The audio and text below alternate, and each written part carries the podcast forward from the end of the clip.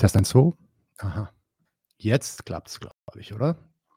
Klappt es jetzt? Ja, nein, vielleicht? Doch. Sieht gut aus. Also nochmal herzlich willkommen zu 99 zu 1. Sorry für den kleinen äh, Technikfehler. Mein Name ist Nadim und wir haben heute zu Besuch Osama Taraben. Herzlich willkommen nochmal, Osama, bei 99 zu 1. Hallo. Wir wollen heute natürlich auch über den Gazakrieg sprechen.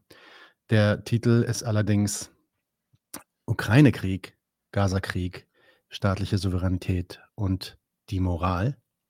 Und ähm, ja, wir werden gleich mal vielleicht direkt am Anfang ein bisschen Abriss geben, beziehungsweise einen Abriss, Abriss erfragen bei Osama. Ja, letztes Jahr begann der Ukraine-Krieg, dieses Jahr ein neuer Krieg, diesmal in Gaza. Und eigentlich ja doch schon wirklich zwei in der Sache und auch in der Geschichte sehr unterschiedliche Konflikte. Warum soll man eigentlich jetzt über beide in einem Atemzug sprechen? Was ist der Hintergrund für das, was wir heute besprechen wollen? Nicht der Hintergrund, sondern der Grund dafür, dass, dass man das in einem Atemzug abhandelt, ist, dass es ähm, derselbe Mist ist, und zwar in zweierlei Hinsicht. Beide Kriege geben Auskunft darüber, wie die Subjekte beschaffen sind, die sie führen. Und dass sie bei allen Unterschieden vor allem sehr viele Gemeinsamkeiten, und zwar sehr tödliche Gemeinsamkeiten haben. Das ist das Erste. Und das Zweite ist, diese Gewaltorgien, die da jeweils stattfinden, die eine in Osteuropa und die andere im Nahen Osten, die werden begleitet von Orgien der Moral und der Rechtfertigung. Und auch mit Blick auf das, auf diesen Nebenkriegsschauplatz, stellt man eigentlich dann doch mehr unerfreuliche Gemeinsamkeiten als irgendwelche ähm, raffinierten Unterschiede fest. Das ist ähm, das mal als erste äh, grobe Rechtfertigung für das heutige Thema. Ziel war also, dass wir auch mal heute versuchen, so ein paar dieser gängigen Ideen zu adressieren, mit denen diese Kriege dann in der Öffentlichkeit so besprochen werden. Ähm, ja, und Osama wird dann zeigen, ja, beziehungsweise verargumentieren auch, wie falsch diese gängigen Vorstellungen und die, der, auch der geläufige Umgang mit diesen Kriegen sind. Und auch was für Schlüsse über die Staatenwelt und die Funktion der Moral in ihr äh, gezogen werden können. Ja, da müssen wir dann unweigerlich auch über die Konflikte selbst sprechen und vielleicht auch an der einen oder anderen Stelle werden, werden wir auch mal was diskutieren, wenn ich vielleicht was einwerfen möchte. Und natürlich sind auch Fragen aus dem Publikum erlaubt. Es gibt ein paar Moderatoren online, die mir dann zuspielen, wenn da was passt. Ich werde wahrscheinlich nicht alles selber verfolgen können. Das ist bei der Menge von Leuten heute einfach nicht möglich.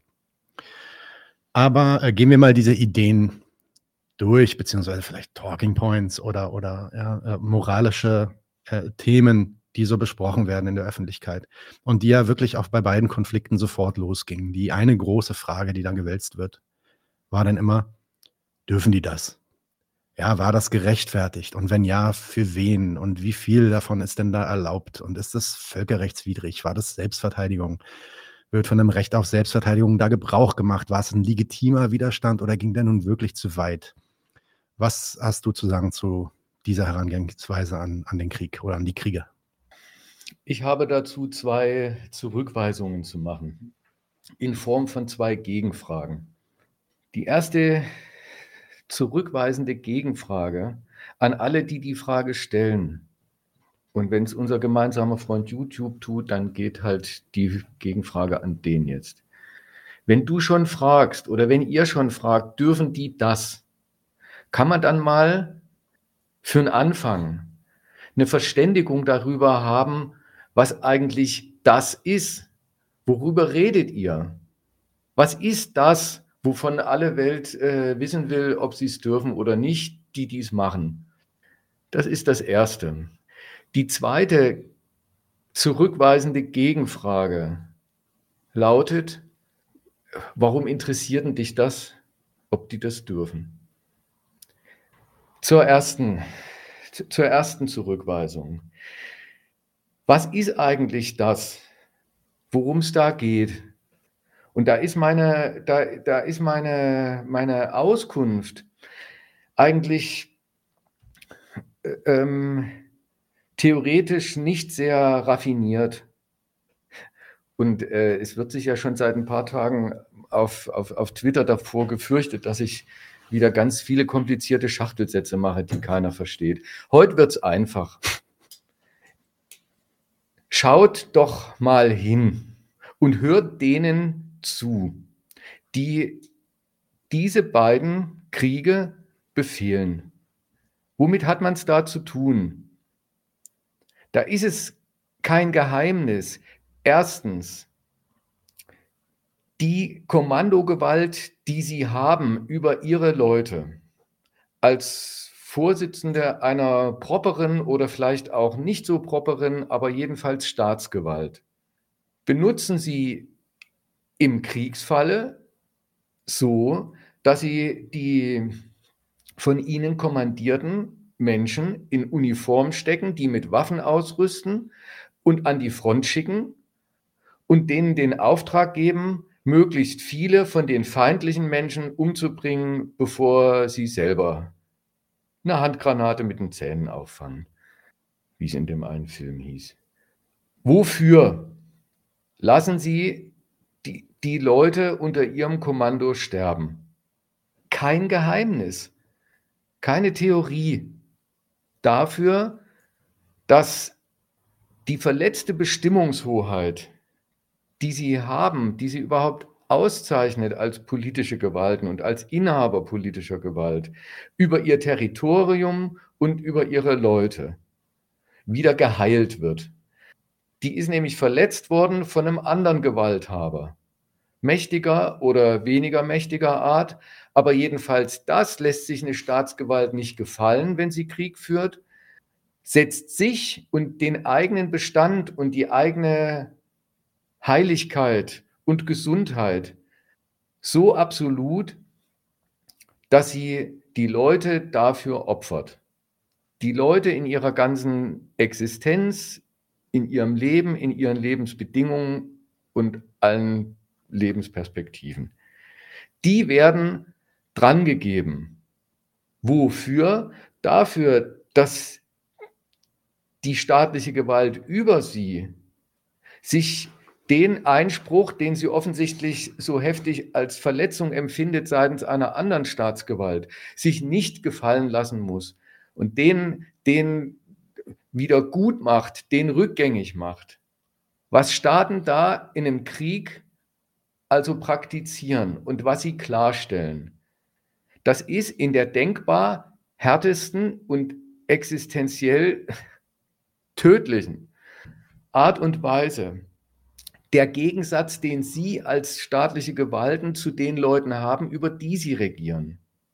Die schaffen denen an, die, die, die, die machen es denen alternativlos zum Schicksal, den Leuten, dass diese Leute die Basis, die Ressource, das Material im Krieg in diesem absurden Sinne das Verschleißmaterial ihrer staatlichen Herrschaft sind. Kriege, diese beiden, an denen kann man es wieder sehen die sind, wenn man so will, eine große Aufräumaktion. Die räumen mit jeder äh, in zivilen Zeiten einreisenden Lüge auf. Der Staat wäre für die Leute da. Im Krieg dreht er es um und, und praktiziert, dass das eine Lüge ist und die Wahrheit ist genau andersrum. Zugleich ergeht die Klarstellung, zu diesem Standpunkt einer staatlichen Gewalt und zu diesem Verhältnis, was, was, was sie zu den Leuten einnimmt, gehört unabdingbar, untrennbar, dass sie diese Staatsgewalt selber definiert, ab wo sie sich so verletzt fühlt, so beleidigt von der anderen, von, von ihrem staatlichen Gegner, angegriffen, dass sie äh, jetzt mal für ihre Untertanen beschließen muss, ähm, ihr müsst sterben, damit wir diese Beleidigung ähm, aus der Welt schaffen. Wo, wo das anfängt, Das gehört überhaupt zu einer, zur Freiheit und zur Souveränität einer, einer staatlichen Gewalt. Das legt die selber fest. Die lässt sich nicht festlegen auf, bis dahin musst du es dir gefallen lassen, das geht doch noch in Ordnung, jetzt hab dich mal nicht so. Nein, Staatsgewalt, Souveränität, wenn es eine Staatsgewalt dahin bringt, ist genau das Gegenteil davon. Das führt die, das führt die vor oder führen die aneinander und gegeneinander vor. Das, äh, klar, einerseits hat's, äh, ähm, hat das souveräne nationale Staatsgewalt, hat zwei ganz unmittelbare, wenn man so will, Maßzahlen. Das ein, die eine lässt sich in Quadratzentimetern ausdrücken, das ist, wie weit sie reichen, und das andere sind die Leute, über die sie verfügt. Aber für eine Staatsgewalt ist das der, der Auftakt, ist das die Basis dafür, zu definieren, was sie, was sie darstellt, wie weit sie reichen will und was sie sich von ihresgleichen schon mal auf keinen Fall gefallen lässt. So. Die, das macht sie in dem Krieg zur alternativlosen Ansage für alle ihre lieben regierten Bürger. Und zwar mit, macht sie das mit derselben Alternativlosigkeit, mit der sie das Leben von denen sowieso schon regiert. Nur deswegen kann sie überhaupt Krieg führen, nämlich die zu einem Krieg abkommandieren. Deswegen ist nicht hingehen keine Option. Es gab ja diesen sturzdummen Spruch, stell dir vor, es ist Krieg und keiner geht hin. Ja, so ist es eben nicht. Der kommt dann schon zu einem hin in Form eines Einberufungsbefehls und wenn man meint, man kann ihn geflissentlich übersehen, dann kommen die, äh, dann kommen die, ähm, die einen aufs Schlachtfeld jagen. Weshalb sie in Deutschland ja auch gleich äh, Feldjäger heißen, passenderweise. Weglaufen, wohin soll man denn weglaufen, ist auch nicht vorgesehen. Und wenn man sich das vom Halse schaffen will, dieses Lebensrisiko, dann muss man diese Subjekte und die Macht, die sie über einen haben, abschaffen. So, jetzt habe ich gleich mal schon die Alternativfrage beantwortet, bevor sie irgendein YouTube gestellt hat. Unterhalb davon geht es nicht aus. Ende der Durchsage. Ich habe ja schon angekündigt, heute wird es einfach. Mehr, mehr kommt in, in dieser Hinsicht nicht. Die zweite Zurückweisung. Ich hoffe, das war jetzt äh, so unverschachtelt, dass man es verstehen konnte. Die zweite Zurückweisung in Form einer Gegenfrage ist, warum, warum interessiert denn das, ob die das dürfen? Wenn es das ist, worum es geht, so wie ich jetzt drüber geredet habe. Und da ist die Antwort auf meine, ähm, auf meine dumm gestellte ähm, Gegenfrage lustigerweise, es bleibt weiter, es bleibt weiter einfach dasselbe. Wo, kommt dieser Rechtfertigungsbedarf her? Ja, der kommt überhaupt genau aus dem, aus der Brutalität des Gegensatzes, der da in der Welt ist. Einerseits kann man ja sagen, Legitimationsbedarf, Rechtfertigungsbedarf, das gilt ja auch für einen Hausgebrauch, den hat man immer nur äh, ähm, im Rahmen von irgendwelchen Gegensätzen. Wenn du wieder fies zu deiner Frau bist, dann musst du, dann musst du irgendwie rechtfertigen, dass das jetzt in Ordnung war oder so. Und äh, keine, keine Mieterhöhung ohne längliche Begründung, warum, warum das schwer in Ordnung geht. Der Krieg ist der verabsolutierte Gegensatz einer Staatsgewalt gegenüber dem Leben ihrer Leute. Und so absolut und so tödlich und so existenziell wie dieser Gegensatz ist, so dringlich ist der Rechtfertigungsbedarf. Aber so, so, äh, so ähm, abzulehnen ist er dann auch. Weil was rauskommt, wenn überhaupt irgendwas rauskommt, wenn an Antwort irgendwas rauskommt und auf die zielt es ja auch, das weiß ja auch jeder, dass es in aller Regel die Antworten vor der Frage gibt, dürfen die das. Zielt darauf, dass die Leute sich das einleuchten lassen, was, was man sich nicht einleuchten lassen kann der, der, der, die absurdeste Existenzbestreitung, zu der man sich abkommandieren lassen soll, die, äh, ähm, die soll und die will gerechtfertigt sein und ähm, so sehen, so, so sehen die Rechtfertigungen dann auch aus. Und wenn man sich mal fragt, okay, also was wird gerechtfertigt, dass der, der, der ultimative Gegensatz einer souveränen Staatsgewalt über die von ihr befohlenen Bürger und über die und zu den Bürgern des anderen Staats gleich mit. Das ist das Prinzip Krieg. Und wenn irgendeiner äh, meint, das stimmt aber nicht in der Ukraine oder das stimmt nicht äh, im, im Gazastreifen, dann soll, er, dann soll er das mal in den Chat schreiben. Hatten die, die Moral, die das rechtfertigt, vielleicht auch ein Prinzip? Antwort, ja. Worin besteht's? Und es bleibt einfach, äh, es kommt nichts mehr Neues. Das Lustige ist, oder gar nicht Lustige, das Frappierende ist, dass das Prinzip aller moralischen Rechtfertigungen von sowas nicht drin bestehen, diesen Gegensatz zu leugnen, den da der Staat zu seinen Leuten einnimmt und den er ihnen aufzwingt, so dass sie dran sterben. Das ist nicht Leugnung, das ist auch noch nicht mal Beschönigung, sondern irrsinnigerweise, es, es ist die Beschwörung dieses Gegensatzes.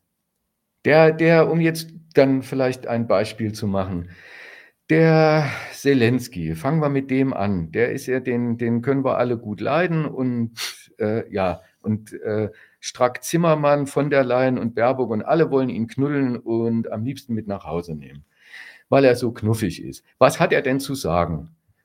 Der Krieg wird nicht aufhören, solange nicht der letzte Quadratzentimeter ukrainischen Bodens von russischer Okkupation befreit ist. Der hat der es überhaupt nicht nötig, irgendwas zu, ähm, zu beschönigen. Der, der sagt einem das richtig hin. Das ist es. Ihr sterbt für mein Kommando und, mein, und auf mein Kommando lege ich so eifersüchtig Wert, dass ich euch lieber jahrelang zu Schanden gehen lasse, als dass ich den Russen einen Quadratmeter ähm, ukrainischer Erde äh, gönne. Da wird das, was man rechtfertigt, dieser brutale Anschlag auf das Leben der eigenen Leute, dieser Gegensatz in seiner ganzen existenziellen und systematischen Art und Weise, der wird zu seinem eigenen guten Grund. Man wiederholt ihn ja bloß. Man sagt nur, das ist es. Ich bin dazu entschlossen, euch zu opfern. Und das, äh, das ist schon die Rechtfertigung. Und dann kannst du mal, äh, oder jeder, der zuhört, mal nachdenken, ob, äh, ob nicht zum Beispiel das, wie, wie mit Opfern hantiert wird, genau ein Beleg für das ist, was ich sage. Für diesen äh, schlichten Gedanken, über, über den ich heute nicht mehr hinauskommen werde. Die, die, äh, die werden nicht geleugnet, Opfer, sondern ähm, heute hat mir äh, mein, mein Smartphone ungebeten beim Frühstück äh, die Nachricht äh, ähm, aufploppen lassen. In Deutschland gibt es demnächst auch einen Veteranengedenktag. Mhm. Und man soll an Frankreich denken und Amerika, und da haben die das auch. Und okay, Deutschland hat also offensichtlich vor, ähm, auch demnächst wie diese guten, großen Nationen auf der Welt, immer zu ähm, sich in Kriege zu verstricken und Kriege zu führen. Und jetzt machen sie es noch gar nicht, aber haben schon das in petto, freuen sich jetzt schon drauf, äh, ähm, die Opfer zu feiern. Weil tatsächlich in der Logik staatlicher Legitimation die Opfer nicht gegen die Sache sprechen, sondern sie adeln. Das ist, äh, das meine ich, das ist das, äh, da, da hast du bei, mit der Frage, dürfen die das? wenn du der in dieser, in dieser doppelten Weise nachgehst, was ist eigentlich das, das, worauf sich bezieht und was ist denn der Bedarf und die ganze Stoßrichtung, äh, ähm, da mal nachzufragen, ob es erlaubt ist. Ähm, alles abgehandelt. Und ähm, Ich weiß nicht, was du dir alles noch an Spezialfragen ausgedacht hast, über äh, was es so an, an Kniffen und Unterpunkten äh, von, von Rechtfertigung gibt. Es läuft immer auf das heraus. Können wir doch direkt mal probieren und zwar mit Enate aus dem Chat, die sagt, dass es dieser absolute Gegensatz ist, hat noch mehr Erklärung nötig. Es wird ja überall argumentiert, aber im Krieg werden ja eigentlich die eigenen Leute beschützt vor Vergewaltigung, Mord etc. Naja, also die Leute, die sterben, die hat man schon mal nicht beschützt. So, so, so schlicht ist es. Das ist mal, damit ist das eigentlich äh, ähm, vom Tisch. Das andere ist, ähm, okay, der Staat, äh, und, und gerade bei der Ukraine, da, die, die, das soll man sich ja als eine große Babuschka vorstellen, die ein, als ein un, unschuldiges Opfer, die von so einer schlimmen Russenbande äh, ähm, überfallen worden ist. Ähm, ist das denn so? Hat denn, äh, hat denn es die russische Armee äh, ähm, wirklich auf die, in, in, in dem Sinne auf die Leute abgesehen, dass die erstmal so allein in der Gegend rumstehen und wenn nicht der ukrainische Staat äh, um die Ecke kommt, dann, dann werden sie das Opfer von, äh, von einem russischen Angriffskrieg. Stimmt das denn?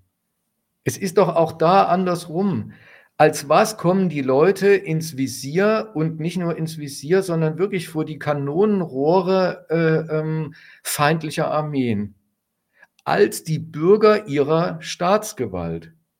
Da, da wird an denen, jetzt sagen wir mal von Russland aus, eine Feindschaft ausgetragen.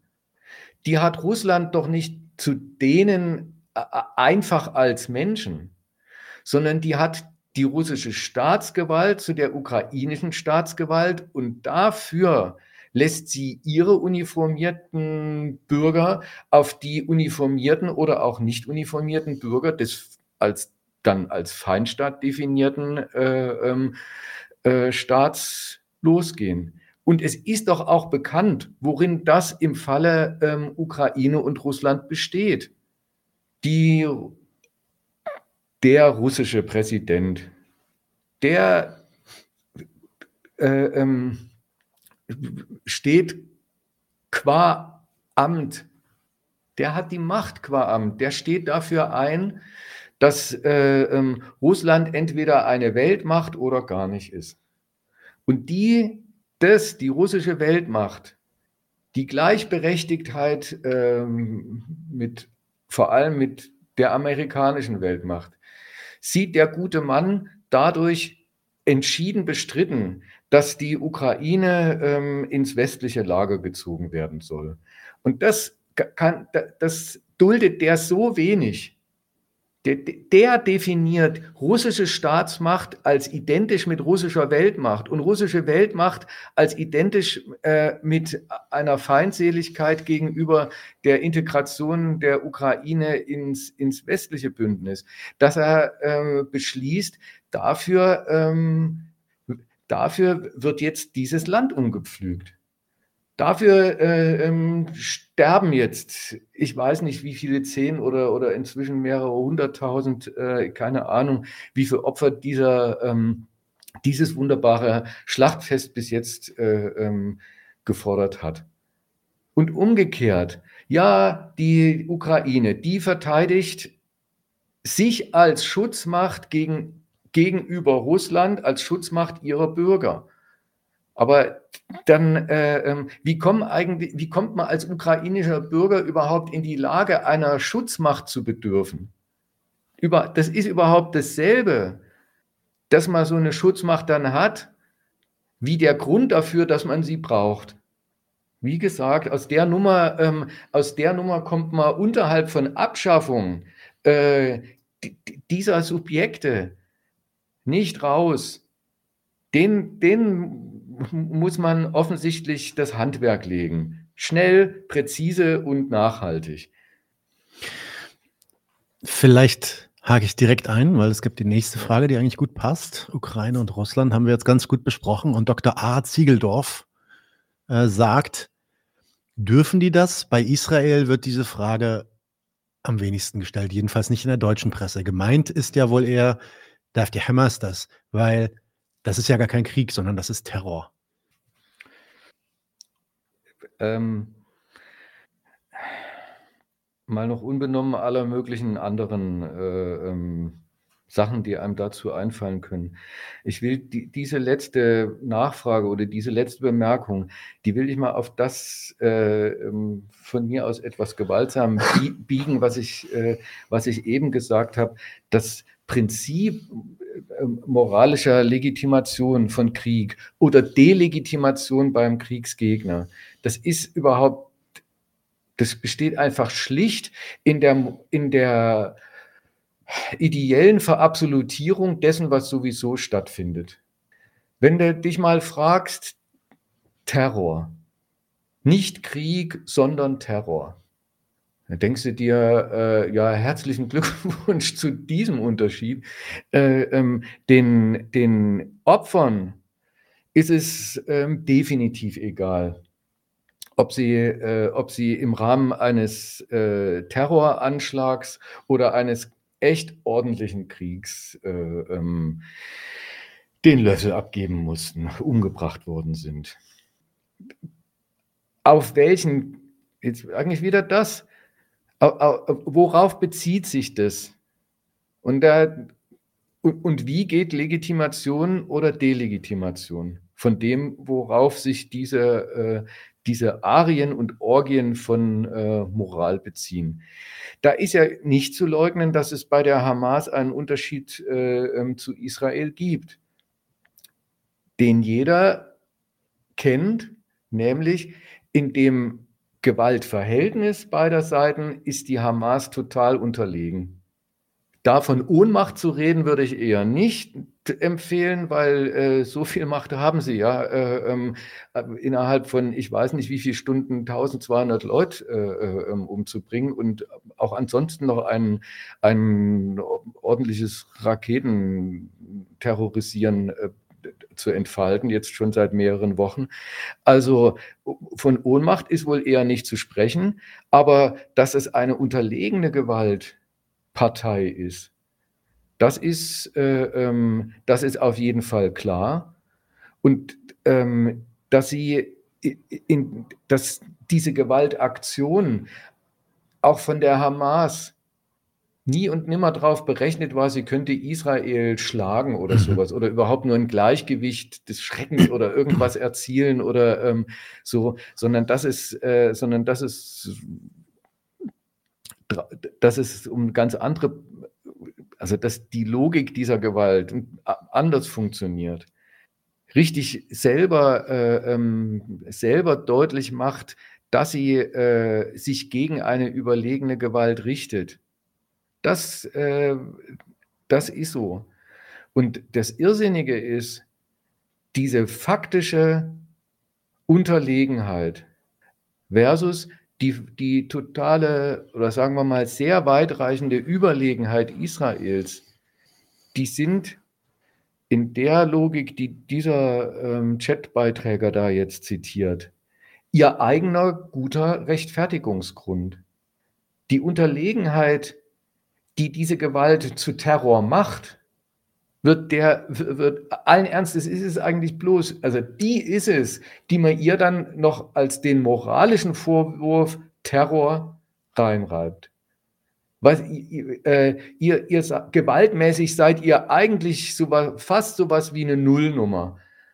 Deswegen äh, ähm, wird man auf einer moralischen Ebene ähm, dem wohl damit gerecht, dass man sagt, ähm, den Zweck, den ihr mit unterlegener, mit unterlegener Gewalt, aber grimmig genug verfolgt, den glauben wir nicht.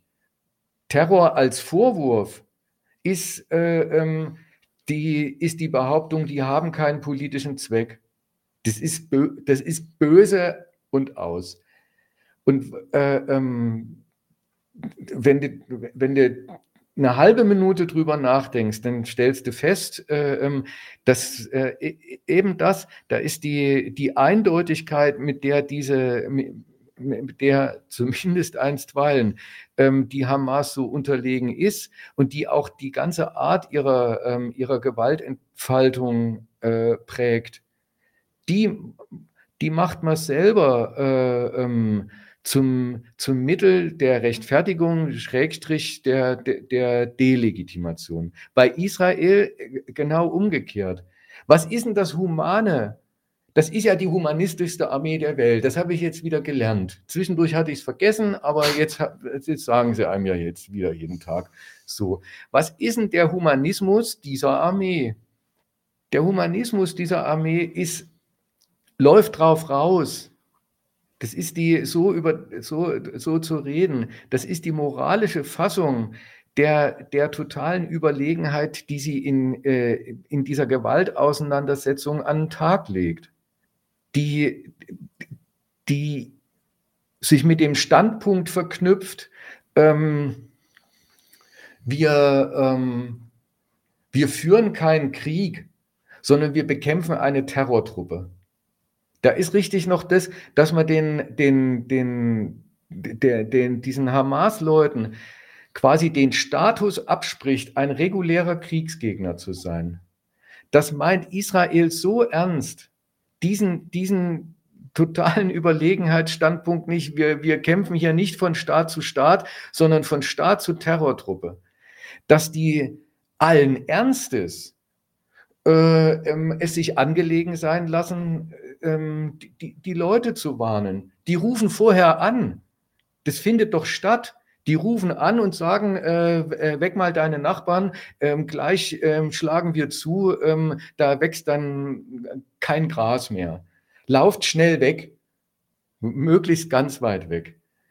Das ist, äh, ähm, ja, das ist äh, Terror versus Humanismus.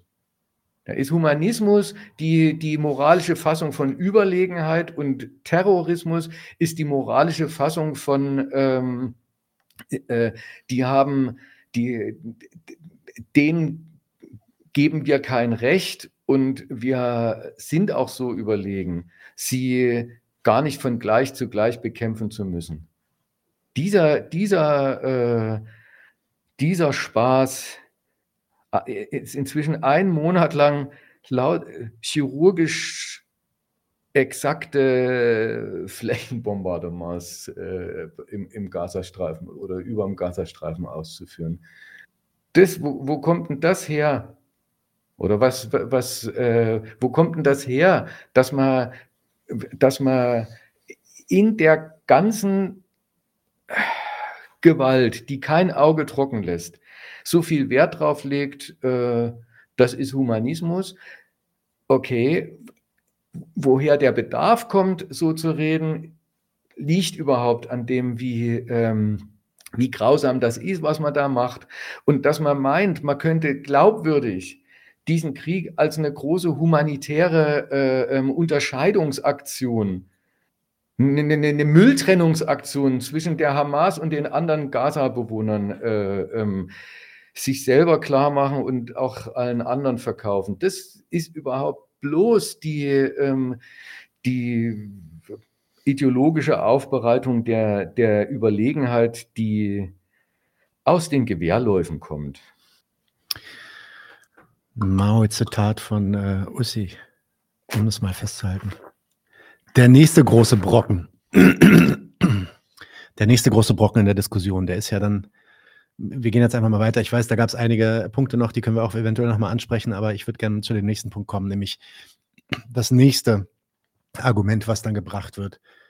Und die letztendlich sich ja auch wieder darum dreht, die erste Frage, nämlich dürfen die das irgendwie affirmativ zu beantworten, die lautet dann, wer hat denn angefangen?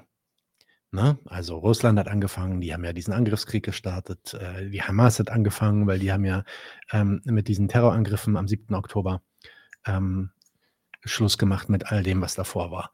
Also, was ist denn daran eigentlich falsch? An dieser Frage, wer hat angefangen? Ja, du hast ja schon gesagt, äh, ähm, es kommt, es ist führt eigentlich wieder zurück, aber das ist ja auch so schön und so übersichtlich jetzt heute. Ähm, wer hat angefangen? Da habe ich die ganz heftige Nachfrage, womit eigentlich angefangen? Kann man darüber mal reden? Und wenn man, wenn man darüber mal ein bisschen nachdenkt, dann kriegt man mit, es wird einem ja, also man kriegt es vorgeführt und man kriegt es gesagt, dass da, dass da ein, ein, ein Gegensatz praktiziert wird. Krieg. Die, die eine souveräne Gewalt will sich nicht mehr an das Arrangement mit der anderen souveränen Gewalt halten, das sie bis dato gepflegt hat, und dafür lässt sie die eigenen und die fremden Bürger über die Klinge springen. Der Gegensatz, der da gepflegt wird, ganz gepflegt in Form eines Krieges, der kommt nie und nimmer mit dem Krieg in die Welt, sondern der gedeiht dann hin zu einem Krieg, sodass es mal äh, ähm, sachlich, du hast ja gefragt, was ist daran falsch? Wenn man das mal wirklich so nimmt, äh, ähm, da, darin steckt eine Präsupposition in der Frage, wer hat angefangen. Also da steckt eine, da, da ist ein vorgängiger Gedanke drin, der geht ungefähr so, äh, ähm, erstmal sind die Staaten irgendwie so in der Welt und äh, leben irgendwie so mehr nebeneinander und dann kommt, äh, dann fängt einer den Gegensatz an. Ist, ist das so? Was sind sie denn? Ach, jetzt kommt die ja schon wieder.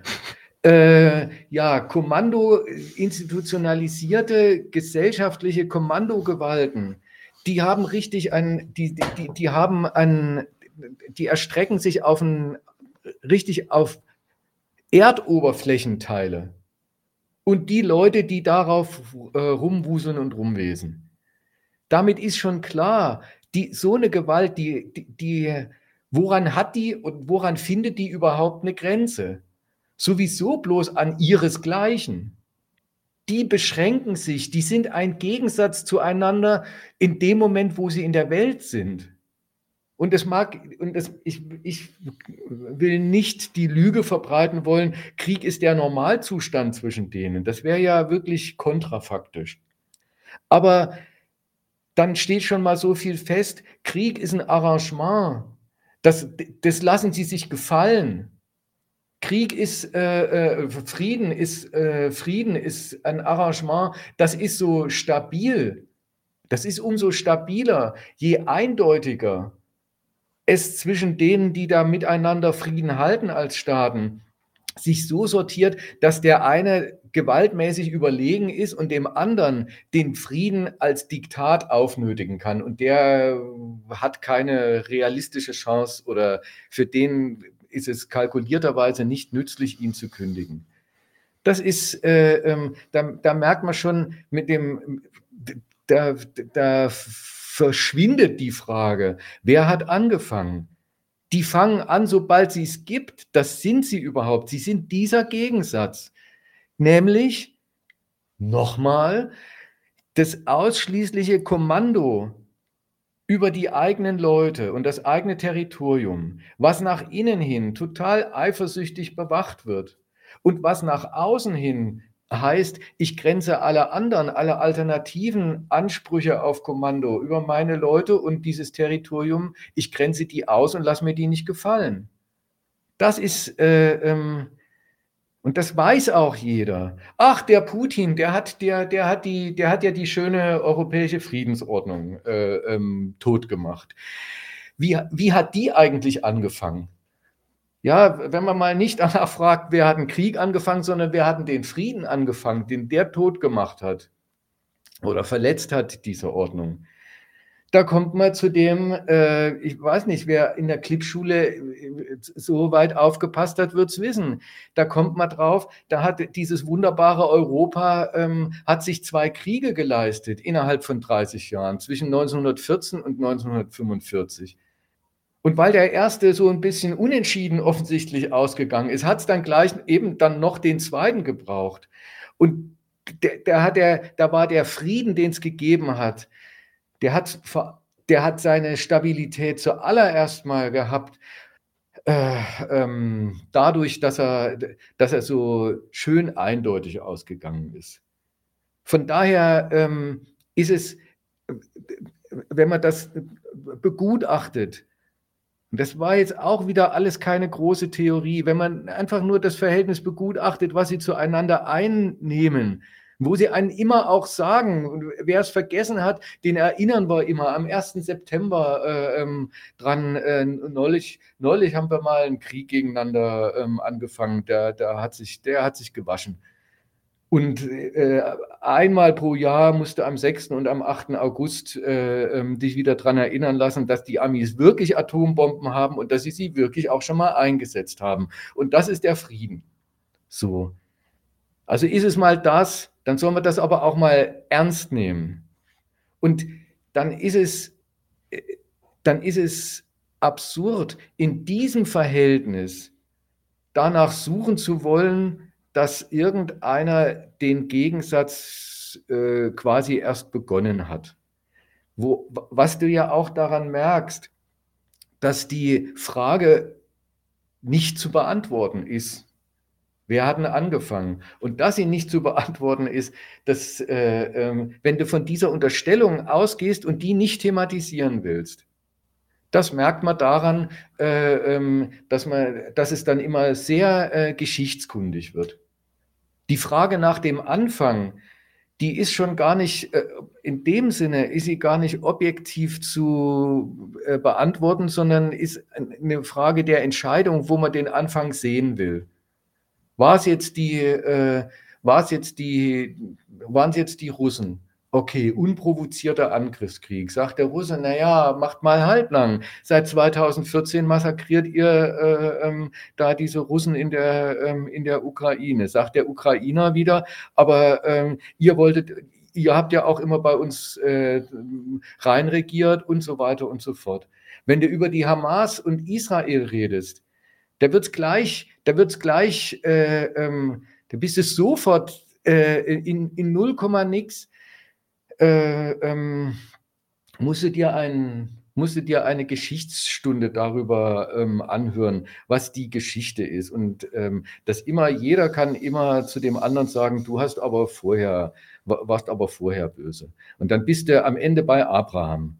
Abraham sagt zu Bebraham, kann ich mal dein Zebra haben? So ein Schwachsinn hört man sich dann an und Netanyahu stellt sich allen Ernstes in die UNO mit einer Bibel und wedelt rum und sagt, das hätte er, das weiß er eigentlich schon seit 5000 Jahren, dass er darf, was er will. Ja, herzlichen Glückwunsch.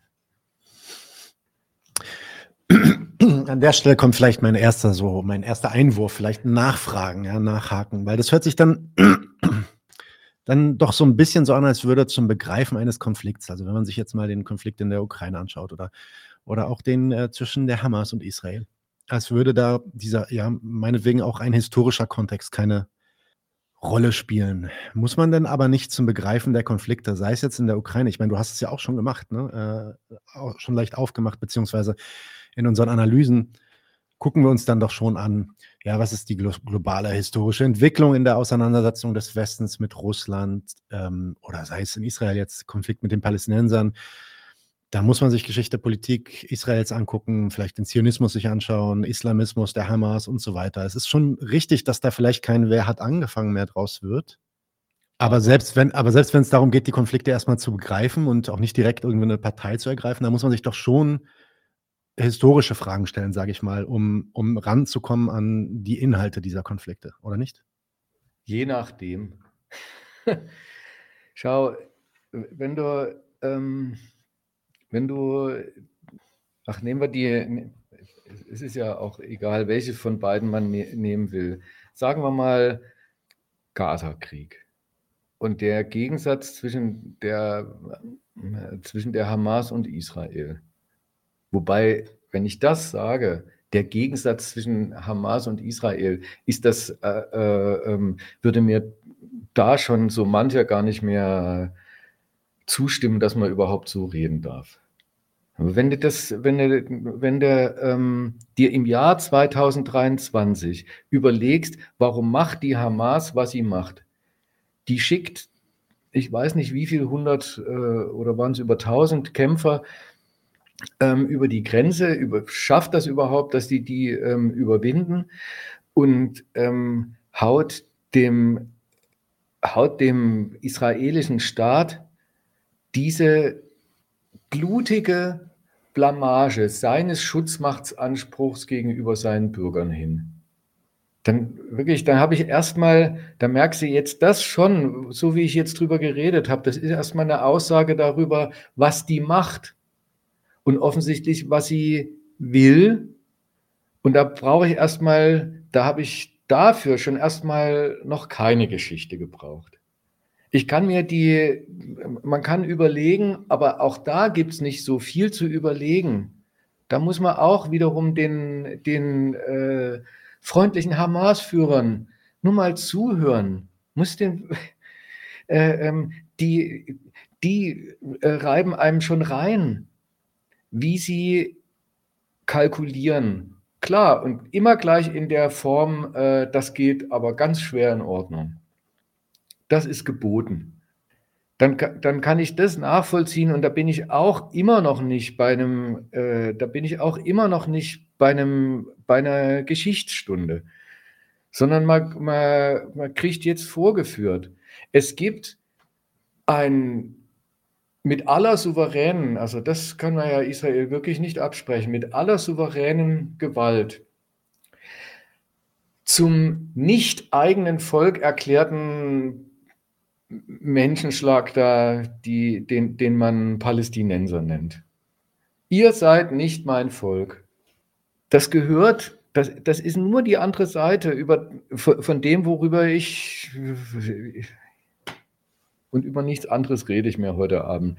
Die, die andere Seite von dem, was ich genannt habe, die, das äh, exklusive, der exklusive Hoheits- und Kommandoanspruch einer staatlichen Gewalt. Dazu gehört Eingrenzung und Ausgrenzung. Und in dem Falle eben die Ausgrenzung mit der Besonderheit, dass sie Leute aus ihrem eigenen Volk ausgrenzt, die auf einem Territorium leben, das Israel äh, beansprucht und sich zumindest offen hält wie sehr es das dann wirklich als ureigenes Territorium äh, beanspruchen, demnächst wohl annektieren will, oder wie sehr es äh, ähm, davon ablässt und nur verhindert, dass dort ein anderer Staat entsteht. Das, das ist das, was ich vorgeführt bekomme. Im Jahre 2023. Die Hamas macht diesen Angriff und sie, sie setzt dem den politischen Anspruch entgegen, ähm, erstens, das sind meine Leute, die haben einen Staat, das bin ich, auch wenn es dazu nicht so richtig bringt. Und die Territorialfrage hält sich die Hamas äh, ähm, genauso offen wie Israel.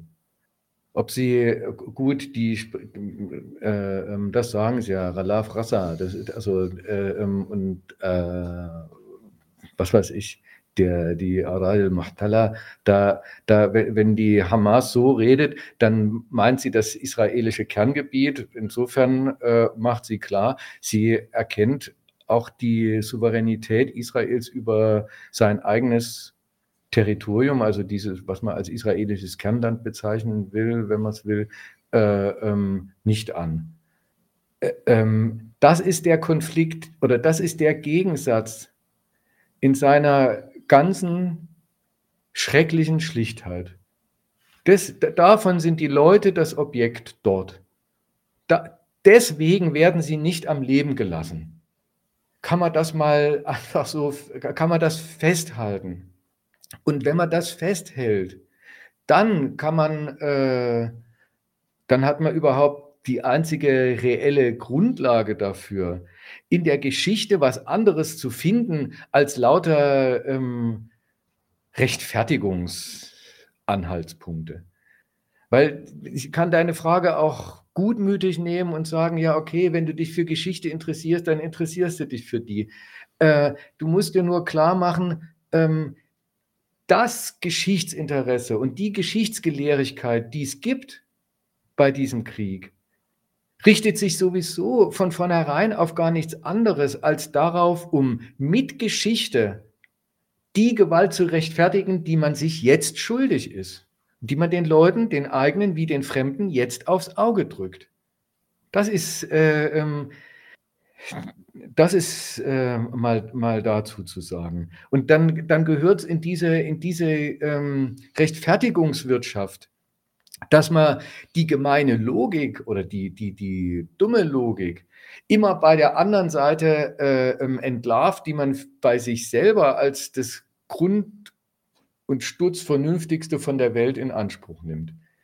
Immer bei der, ähm, bei der, bei der, also unprovozierter Angriffskrieg. Wieso sagt jemand immer zu unprovozierter Angriffskrieg? Ja, im unprovoziert, das so, so zu benennen, diesen russischen Angriffskrieg, unprovoziert, da hat die Annalena irgendwie ein, ein Wort gefunden. Ähm, das ist eigentlich moralisch, ist es das Verbot, irgendeinen äh, irgendein Grund in dem Gegensatz ausfindig machens überhaupt danach suchen zu wollen, den es offenbar gibt. Und die, das, das Gegending dazu, also das, die, die, die komplementäre äh, ähm, diskursethische äh, Kategorie, äh, ähm, da ähm, ist, ähm, äh, dass man, eben, da ist das Wort Kontext eigentlich schon die ganze, ähm, der ganze Witz. Jemand sagt, man darf das nicht aus dem Kontext reißen und da will er nichts erklären, sondern will was rechtfertigen. Wer sagt, in aller Regel, die, dieser Hamas-Anschlag, die, der hat doch stattgefunden in einem Kontext, den man nicht ausblenden soll und darf. Der, äh, ähm, jedenfalls ist es mir noch nicht begegnet. Der, der, äh, ähm, der will es in aller Regel rechtfertigen und umgekehrt. Das Verbot, einen Kontext herzustellen, ist, äh, ähm, ist ein Gebot der Delegitimation. Das heißt dann irgendwie Relativierung oder, oder äh, Whataboutism. E ewig reden die Russen über, über den Donbass, wo wir doch gerade über Butscha reden wollen. Aber da, da merkst du, da, da bist du ähm, in, in diesem Hin und Her, stehst du im Wald. Geistig ist das, äh, ähm, ist das ähm, höchst unergiebig. Und wenn eben dann, dann, wenn du dann es rationell betreiben willst, dann musst du ähm, dir den, der musst du dir den Gegensatz machen, den es jetzt gibt. Und dann kann, dann drängt sich vielleicht auch auf, zu sagen, der hat auch, der hat seine Geschichte. Aber dann erklärst du die Geschichte und erklärst nicht mit Geschichte, das, was jetzt stattfindet und vor allem rechtfertigst es nicht. Okay. Kommen wir direkt zur nächsten großen Frage, dem großen Einwurf, nämlich die auch wieder von, zur Verteidigung von wirklich allen Seiten herangezogen wird. Nämlich die Frage, was sollen die denn sonst tun? Da wird davon geredet, dass Russland sich gegen den Westen verteidigen müsse, sich selbst behaupten müsse, dass die Ukraine keine Wahl hätte, in den Krieg gegen Russland zu ziehen, dass die Hamas gar nicht anders konnte, als sich mit Gewalt von der Besatzung freizuschlagen oder Israel quasi jetzt gezwungen wäre, Tausende von Zivilisten zu töten, um die Hamas eben auszuschalten. Vielleicht wirst du dir die Frage nochmal vornehmen. Was steckt dahinter? Und vielleicht machen wir das mal wirklich ganz aktuell an dem Beispiel äh, Israel und der Hamas, aber natürlich, wenn du auch Richtung äh, Ukraine gehen willst, gerne damit. Was sollen die dann sonst tun? Was sollen die denn sonst tun? Und da, da ähm, dem, dem, dem Gebot der unverschachtelten Übersichtlichkeit für heute Abend weiterfolgend, komme ich wieder auf, äh, auf die da, darauf zurück. Gegenfrage. Wer sind denn eigentlich die und was tun die denn schon längst? Verstehst du, du wenn man, wenn man ähm, die Hamas nimmt, was sollen die denn tun? Oder nee, ich, ich muss eigentlich, äh, man muss da anders das deutlich machen. Wenn man dort diese Palästinenser nimmt und sich fragt, was sollen die denn tun, dann muss man mal bemerken irgendwann, dass man gar nicht über dieselben Leute redet. Das ist, das ist, dann, da drängt sich doch der, der, nicht nur der Unterschied, sondern der Gegensatz zwischen Palästinensern und Hamas doch eigentlich auf. Was sollen, ja, wir können nichts anderes tun, sagt mir die Hamas selber. Äh, ich weiß nicht, ob du die Rede gehört hast von dem, von dem äh, Ismail Hania, der, das ist so ein Hamas-Chef, der hat kurz nach dem Krieg, hat der auf deine Frage oder auf diese Frage, was sollen sie denn tun, eine vollgültige Antwort gegeben. Inanna bakun mabakia saatar tun. Jetzt nimmt das doch mal zum Nennwert. Ge geh mal der Antwort nach. Übersetz mal bitte. Äh, ja, stimmt. Wir bleiben, solange Thymian und Oliven bleiben. Gut, auf Arabisch reimt sich auch noch und das ist ja sowieso immer schon mal das Wichtigste. Aber was, was sagt er da eigentlich? Da will ich erstmal festhalten, äh, wenn ich es einfach nur als Rede nehme, als, als äh, ähm, das ist ein Indikativsatz, so, so redet der über seine Landsleute, dann sagt er denen allen Ernstes nach, die sind so unfrei, die sind so willenlos, die sind so so, äh, dass sie auf dem, dass sie auf diesem Land sind, wo sie sind, das ist für sie so unverfügbar. Die wollen nichts anderes und sie können nichts anderes wollen. Die sind quasi wie eine Pflanze, verglichen mit der jeder Lurch und jeder beschissene Regenwurm quasi eine emanzipierte Existenz führt. Willst du dich so anreden lassen? Also man muss ja auch sagen, äh, äh, mal so gesehen, der Mann hat Eier. Ich täte mich nicht trauen, zweieinhalb Millionen äh, ähm, ehrpuzzeligen Arabern auf den Kopf zuzusagen, ich halte sie für sowas ähnliches wie Suppengemüse. Aber jeder weiß ja auch, wenn der so redet, im Indikat, es ist ein Partizip Präsens, Bakun, wir sind die, wo äh, äh immer hier bleiben, dann ist die Unfreiheit, die der denen quasi als, als äh, ihre Menschennatur andichtet. Disponierte, verwiesen und veraufen und verwachsen sein mit dem Boden. Das ist die Unfreiheit, die er ihnen, zu der er sie verdonnern will. Wenn der sagt, wir bleiben, dann ist es der, dann ist es eigentlich das Kommando, hier geblieben wird. Weggelaufen wird nicht. Das kann ihm sogar jeder vorwerfen.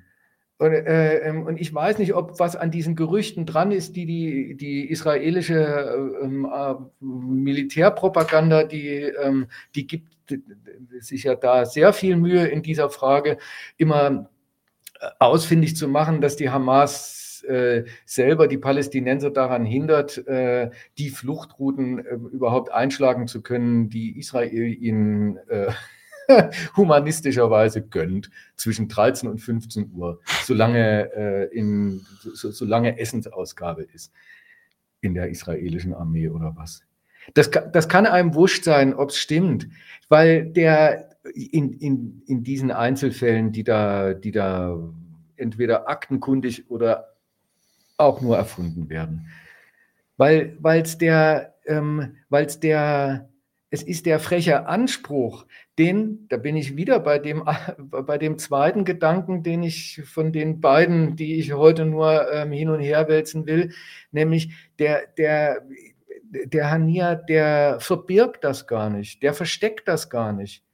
Rechtfertigung ähm, funktioniert so bei dem, dass er das einfach verkündet. Er lieber opfert er das Leben von Palästinensern, als dass er seinen, seinen politischen Widerstandsanspruch gegen Israel aufgibt.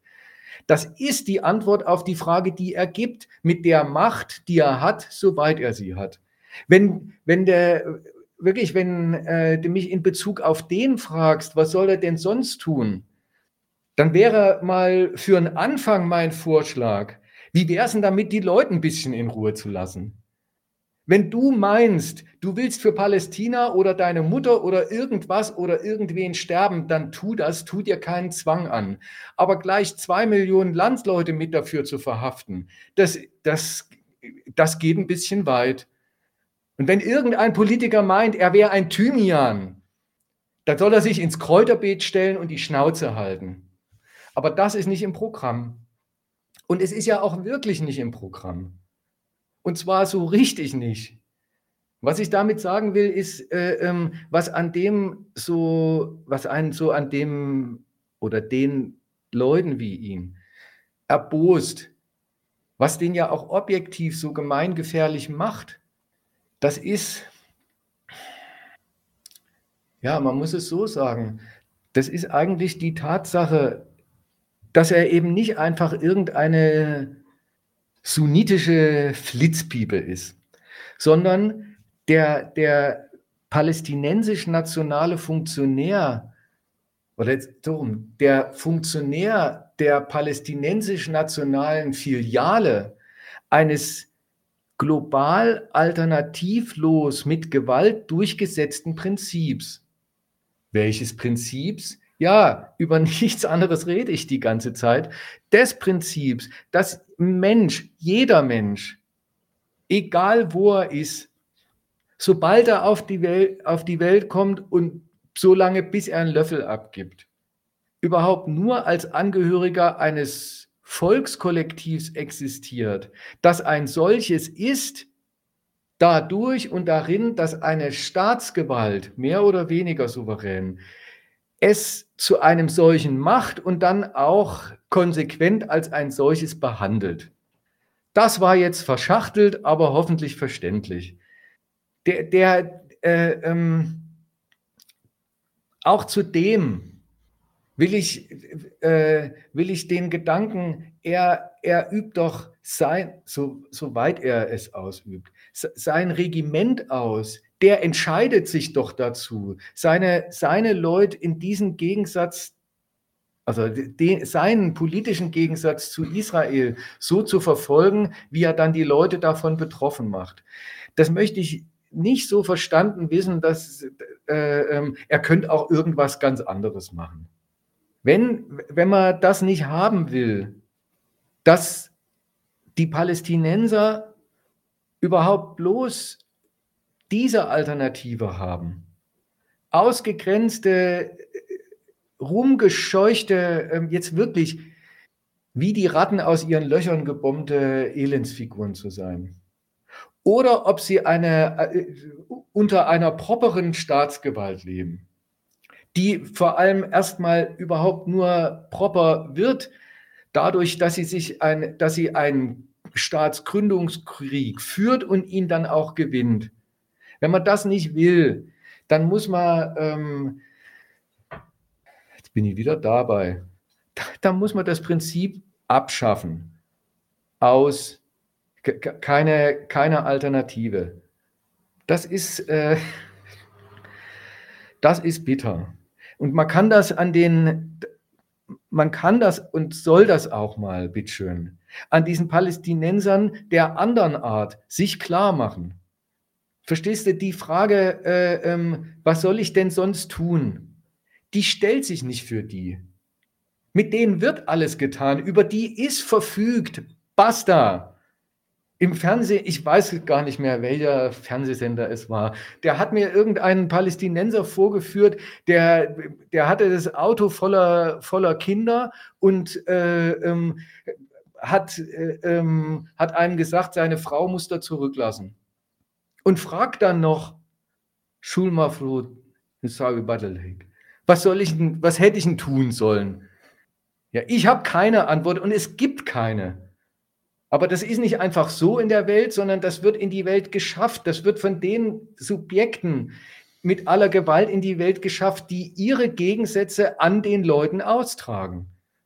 Dann, dann äh, soll man aber auch das mal zur Kenntnis nehmen und nicht die, nicht die wirklich die, die schlechte Frage stellen, ob sie was anderes tun könnten. Wo die einen sowieso nichts tun können und die anderen was vorhaben. Die machen doch schon längst was. Die pflegen nämlich ihre Gewalt und ihre Gewaltansprüche, ihren, ihren, ihren majestätischen Freiheitsanspruch. Also der, der Bestimmungsfreiheit über das Leben der Leute, den pflegen sie gegeneinander. Und daran, daran lassen sie die Leute zugrunde gehen. Dann würde ich jetzt auch noch mal was probieren. Und zwar, weil die Diskussion wirklich jeden Tag hochkommt. Wir hatten auch vor kurzem ein bisschen darüber geredet und ich glaube, das macht Sinn, die auch noch mal hier zu führen. Das wird jetzt vielleicht mal ein ganz, ganz kurzer, längerer Block, um meinen Punkt ein bisschen klar zu machen. Weil ich glaube, wenn man den Ausführungen so zuhört und deine, deine Punkte sind ja auch sehr grundsätzlich, also du, so wie du ja auch selber sagst, dass du wiederholst ja eigentlich auch die, die ersten zwei Punkte, die du schon in dem allerersten äh, Durchgang gebracht hast und führst immer wieder darauf hin zurück. Und ja, vielleicht um, um das mal ganz, um das mal die, ganz direkt zu sagen, ist das nicht? Das hört sich so an, als würde äh, ja die Analyse des Geschehens in Israel jetzt äh, an dem Beispiel hier dargestellt werden als, ja, da sind zwei sich gegensätzlich ausschließende, ausschließende Nationalismen oder sogar noch banaler irgendwie. Da sieht man mal, was der Nationalismus und was die Nationalstaaten für schlechte Projekte sind für die Menschen, dessen Verfügungsmasse sie sind. Und ich weiß nicht, beziehungsweise die Diskussionen, in denen ich auch oft beteiligt bin, drehen sich eigentlich immer darum, ob das eigentlich genug ist, um zu, um zu verstehen, was da passiert. Vielleicht mal konkreter. Es ist ja richtig dass die Hamas sicherlich äh, und wa wahrscheinlich auch viele von diesen Palästinensern, äh, ja eben genauso wie die viel, viele von den Ukrainern, ähm, da einen Nationalismus vertreten und der, der kritikabel ist und äh, da äh, ange angegriffen gehört und ähm, ja ver zu verstanden gemacht werden muss, dass äh, gebracht werden muss, dass diese ja diese die ganze Geschichte eigentlich abgeschafft werden muss. Hat man damit aber dann wirklich jetzt diesen Konflikt ordentlich verstanden? Deren Nationalismus, also der der Palästinenser, sage ich mal, meinetwegen jetzt auch nicht unbedingt der Hamas. Es gibt ja durchaus auch Palästinenser, die da sagen, ich, ich hau hier nicht ab. Also egal was kommt, entweder ich, ich habe letztens einen gehört, der hat, er hat gesagt, er, ähm, er bleibt hier, entweder über der Erde oder unter der Erde quasi, ja? lebendig oder tot. So. Ähm, und übrigens auch unabhängig davon, ob das Islamisten sind, es gibt Kommunisten, die so reden, Sozialisten, die so reden, Christen, die so reden. Und da will ich einfach mal sagen, Palästinenser sind sie doch eigentlich schon durch ein negatives Dekret. Das hast du doch eigentlich auch schon gerade gesagt. Erstens, die gehören per Definition nicht zum israelischen Ethnostaatsprojekt. Zweitens, die dürfen auch äh, in den letzten 75 Jahren unter keinen Umständen irgendwie einen eigenen Staat haben. Drittens, die werden auch von keinem anderen Staat irgendwie aufgenommen, in dem Sinne, dass sie da ein Volk werden können. Also sie sind wirklich im, im wahrsten Sinne des Wortes Volk als Unvolk quasi. Die stehen in dieser Position und äh, da haben sie erstmal nichts zu sagen. Völlig egal, wie sie sich dazu stellen, ob sie sich dazu nationalistisch stellen oder islamistisch oder, oder kommunistisch, was auch immer. Erstmal sind die in der Position, in diesem Limbo. In einer Welt von Staaten sind die diejenigen, die, oder nicht die einzigen, aber einer der wenigen, die da wirklich in diesem Limbo hängen. Die sind jetzt die Palästinenser. Macht man es sich also dann nicht zu leicht, wenn man den Konflikt im Kern einfach nur darauf zurückführt, dass da zwei Gegensätze miteinander konkurrieren? Eine andere Frage, die jetzt gerade in den Kommentaren gebracht wurden und die dann auch immer damit einhergeht, ja, was, also ich meine, du hast es eigentlich auch schon beantwortet, aber ja, was soll man denn den Palästinensern dann raten? Geht es dann darum, den zu raten, den Nationalismus abzulegen, vielleicht gar irgendwie Kommunist zu werden, sich, sich an, die, an der Stürzung der Hamas irgendwie zu beteiligen? Wäre ihnen damit irgendwie geholfen? Ne? Und eine, ja, eine dritte Sache ist, inwiefern, und das, das vielleicht dann auch nochmal zurück, zurück auf die Besatzung, und ich glaube, dann hast du, hast du mein Gist. Ähm, zurück auf die historische Frage, nämlich mal ein anderes Beispiel, anekdotisches Beispiel. Ich habe letztens, glaube ich, einen FATS-Artikel gelesen, da wurde die Frage gestellt, ja, warum, wie konnte die Hamas so brutal vorgehen? Die haben ja Kinder umgebracht und Babys umgebracht und Frauen umgebracht und Bäuche aufgeschlitzt und vergewaltigt und so weiter und so fort. Und die Antwort von diesem Artikel war mit einem dicken Foto äh, von einem Soldaten, der eine Tüte Drogen in die Kamera hält. Ja, die Hamas-Leute haben Drogen genommen vorher und deswegen waren sie so gewalttätig. Und ist das nicht auch dann irgendwie immer der Versuch zu abstrahieren eigentlich von den eigentlichen Gründen, ähm, die ja einerseits vielleicht die Hamas verfolgen, vielleicht auch von der Gewalt, die die Leute da erfahren. Und muss man das nicht alles eigentlich mit einbeziehen, wenn man äh, über diesen Konflikt redet? Reicht es einfach zu sagen, die stehen im Gegensatz, in diesem nationalistischen Gegensatz, den sie sich quasi selber irgendwie schaffen? Das habe ich jetzt ein bisschen vergeigt, aber ich glaube, du nee, hast mich erwischt. Ich, äh, und insofern äh, kannst du, kannst du draufhauen. Auch da will ich ähm, da will ich ganz, ähm, ganz entschieden für Unterscheidungen plädieren. Und ich glaube, über eins müssen wir, müssen wir uns nicht unterhalten.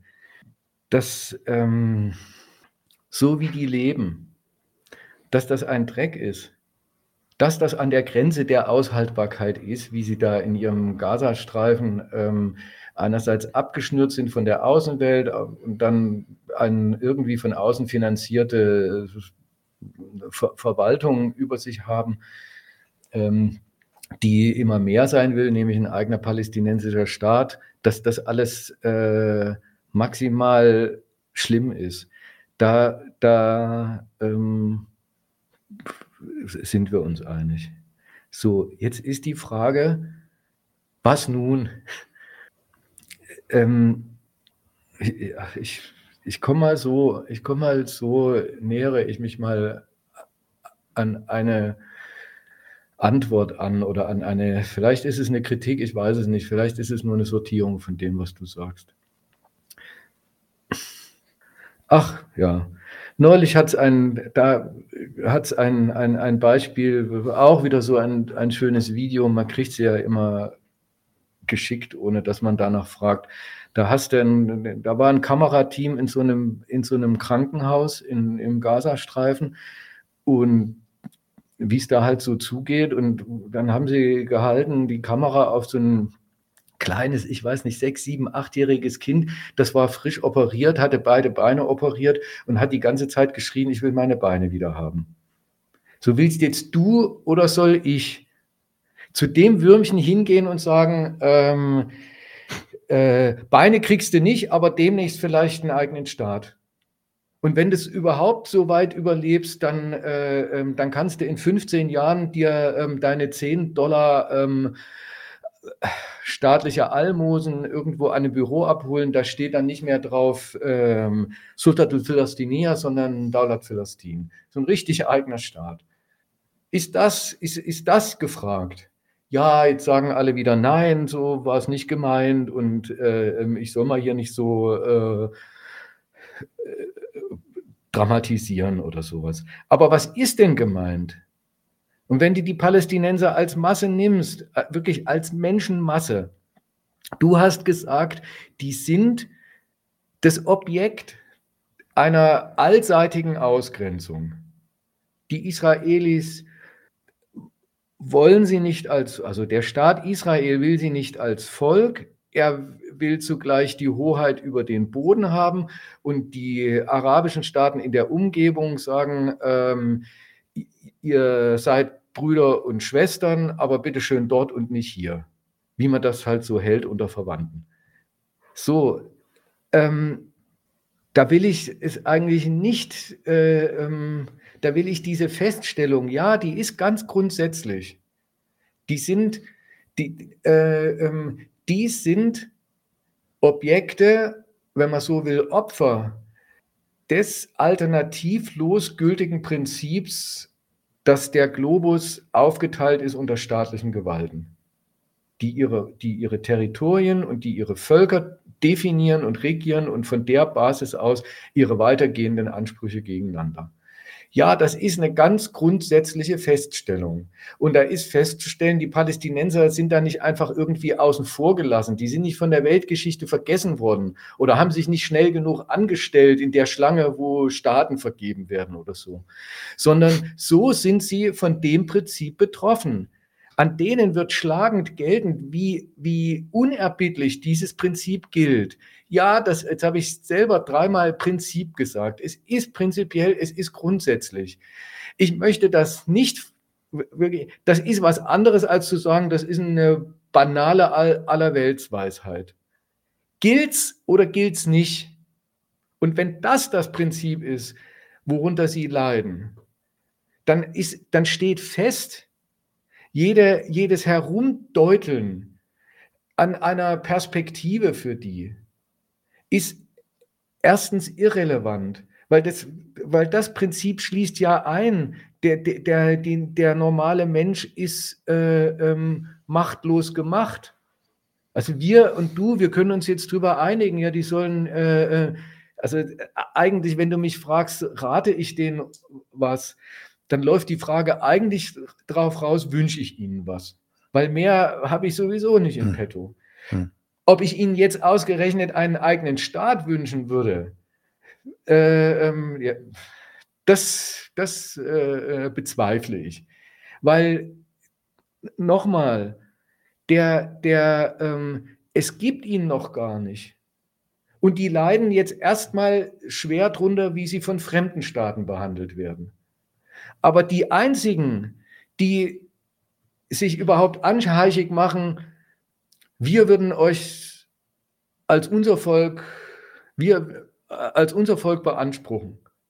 Hamas oder, oder, oder die, dieser freundliche Opa in, in Ramallah, der so alt und so nähe ist wie der, wie der Biden in, in Washington, äh, ähm, die machen doch jetzt schon deutlich, wie brutal, wie, wie brutal dieses Eigentumsverhältnis, was sie beanspruchen, beschaffen ist. Wie gesagt, die Hamas, äh, ähm, die Hamas dadurch, dass sie in Kauf nimmt, einkalkuliert hat, dass äh, ähm, die humanistischste Armee der Welt eine Antwort gibt auf, diesen, auf, auf dieses Massaker vom 7. Oktober, dass die, die alles in Schatten stellen wird und, und ja nach drei Tagen schon gestellt hat, was Israel jemals äh, äh, an, an, an Gewalt gegen Palästinenser sich schuldig war. Und da war es ja noch nie ein Kind von Traurigkeit. Der Abbas, okay, wenn ich sage, die, die, die Hamas, die finde ich, äh, äh, ähm, das sind schlimme Finger. Und es sind sie. Aber sind sie deswegen? Wenn du dich fragst, na gut, dann nicht die Hamas, sondern äh, ähm, die Vater vom, äh, von äh, Mahmoud Abbas. Jetzt steht in der Zeitung, er äh, meldet sich an dafür, in der Zeit nach dem Gaza-Krieg die Verwaltungshoheit über den Gazastreifen zu übernehmen. Der Krieg ist noch nicht vorbei. Da wird einfach munter äh, gebombt und gestorben und demnächst äh, sterben sie wahrscheinlich, äh, ich weiß nicht, wie viele von denen an Cholera oder was sich da jetzt, jetzt so ausbreitet. Das ist alles noch mitten im Gange. Dann stellt der sich schon auf und sagt, er wüsste, was damit anzufangen. Er, äh, ähm, er macht mal äh, ähm, unverbindlich den Vorschlag, dass er nachher diesen Trümmerhaufen und, und, und diese, die, die, diese Gemeinde von, von, von depravierten Gestalten übernehmen wird. Der, der, der, äh, ähm, der lässt überhaupt keinen Zweifel daran, dass auch er dieses, den Zynismus staatlicher Herrschaftsan einer Staat, eines staatlichen Herrschaftsanspruchs äh, beherzigt. Die Leute sind für ihn da und also für den Staat da und wenn sie sterben, dann kommt es drauf, dann, ähm, dann kommt es vor allem darauf an, wofür und ob sich's lohnt. Und er könnte sich im Moment vorstellen, dass es sich für ihn jedenfalls lohnt. Und das, das Arschloch soll ich den, soll ich den Palästinensern äh, wünschen als dann ist er demnächst auch im Gazastreifen euer Präsident. Nein, mache ich nicht. Und das ist, bitte, dass es, dass es keine Alternative gibt, nur diesen Mist. Das ist so. Und das ist eine bittere Erkenntnis. Aber ähm, überprüf, ob sie richtig ist. Prüf mal das Argument, ob das stimmt, dass die, das, das, das Wirken des Prinzips staatlicher Souveränität ist, woran jetzt die Palästinenser zugrunde gehen und nicht das Fehlen dieses Prinzips. Und wenn ersteres stimmen sollte, dann ist klar, was die einzige Alternative ist und was schon mal überhaupt keine Alternative ist. Ja, ähm, was Besseres, eine äh, ne, ne, ne, ne frohere Botschaft gibt es äh, nicht. Gibt es erst wieder im Advent.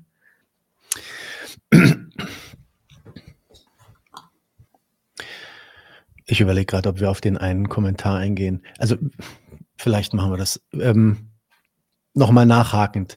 Äh, wenn du sagst, das ist das Prinzip und wenn man was gegen diese Zustände hat, die dieses Prinzip hervorruft, muss man sich gegen dieses Prinzip wenden und schon gar nicht irgendwie ähm, ja, auf dem Prinzip weiter beharren. Wäre es dann den Palästinensern zu raten, dass sie äh, von diesem Prinzip ablassen, dass sie nicht nach einem eigenen Staat fragen? Wären die damit geholfen? Verstehst du, das Prinzip schließt ein, dass ich ihnen nichts raten kann. Ratschläge, die kriegen sie jeden Tag mit dem, Flug, mit, mit, mit dem Flugzeug als Flugblatt abgeworfen von der israelischen Armee. Geht mal da und dahin und, äh, und zwar ein bisschen Dalli. Und auf Twitter, äh, auf Twitter äh, äh, meldet sich Afichai äh, Adrai, das ist der für alle arabischsprachigen äh, ähm, Freunde zuständige Sprecher der israelischen Armee. Und der sagt das dann auch immer noch mal. Verstehst du, ich hätte schon, wenn du mich fragst, will ich denen was raten? Ich wüsste noch, wenn ich einen Ratschlag hätte, ich wüsste noch nicht mal, wie ich ihn an den Mann und die Frau bringen soll. Soll ich ein Flugzeug von der israelischen Armee chartern? Ist das, ist das im, im, gemeint? Okay, ich kann twittern. Das Dumme ist nur, ich habe null Follower. Zu lange Sätze anscheinend? Ja, wahrscheinlich. zu lange Sätze. Das, äh, ähm, das, das Prinzip, das hat einen Inhalt. Ja, ich reite drauf rum, es ist ein Prinzip, aber es hat eben diesen Inhalt.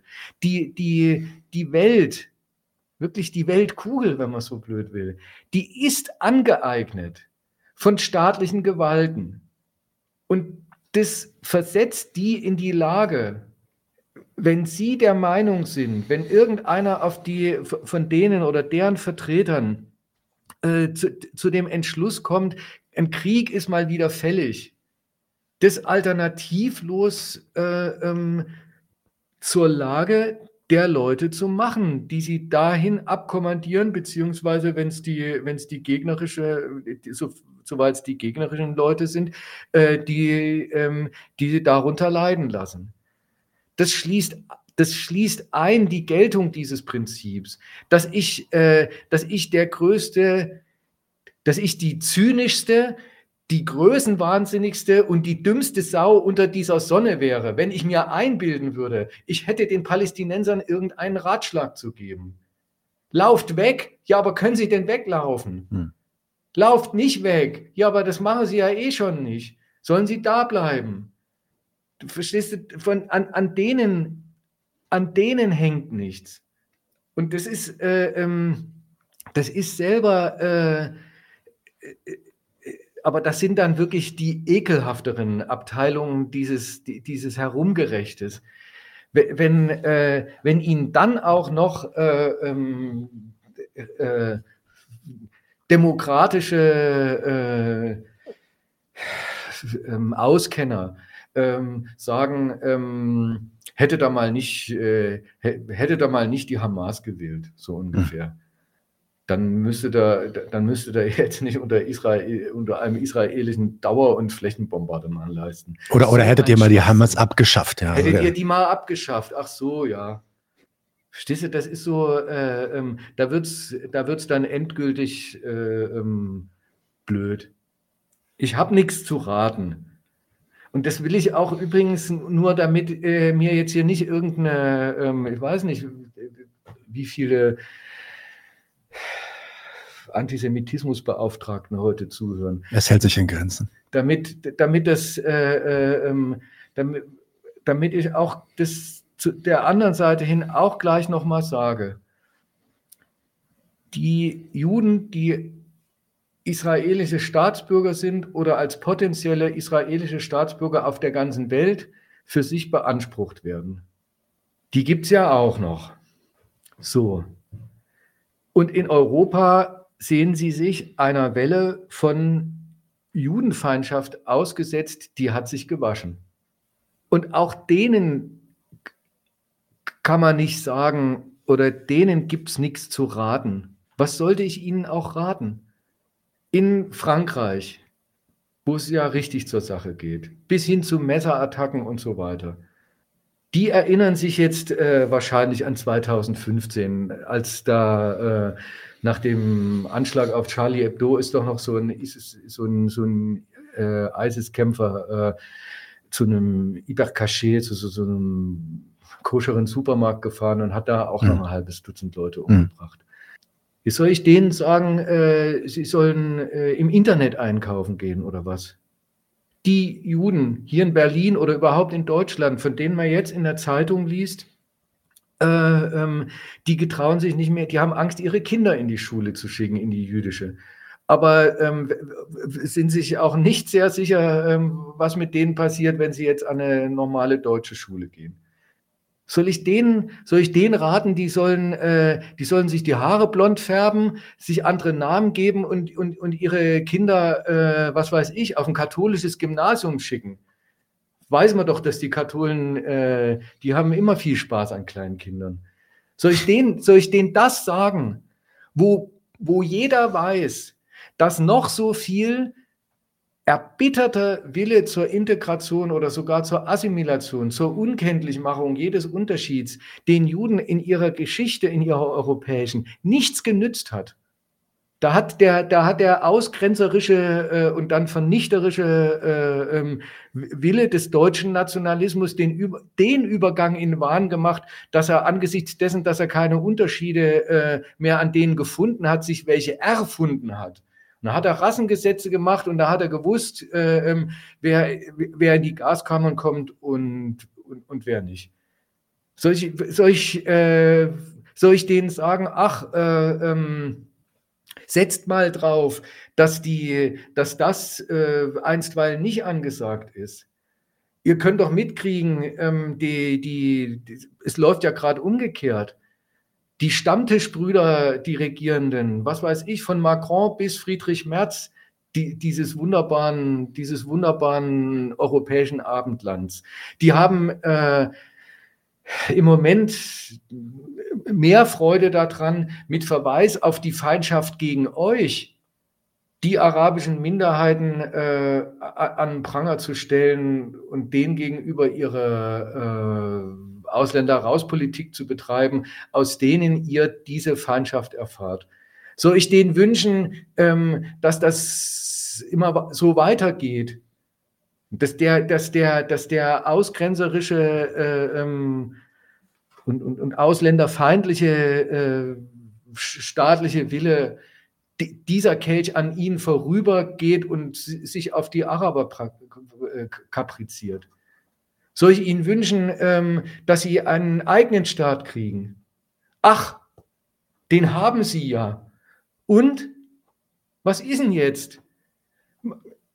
Offenbar, und auch das weiß man ja, ist es so, dass die Gewaltauseinandersetzung, die Israel gegen seine Feinde im Nahen Osten führt, sie als europäische Juden nicht beschützt.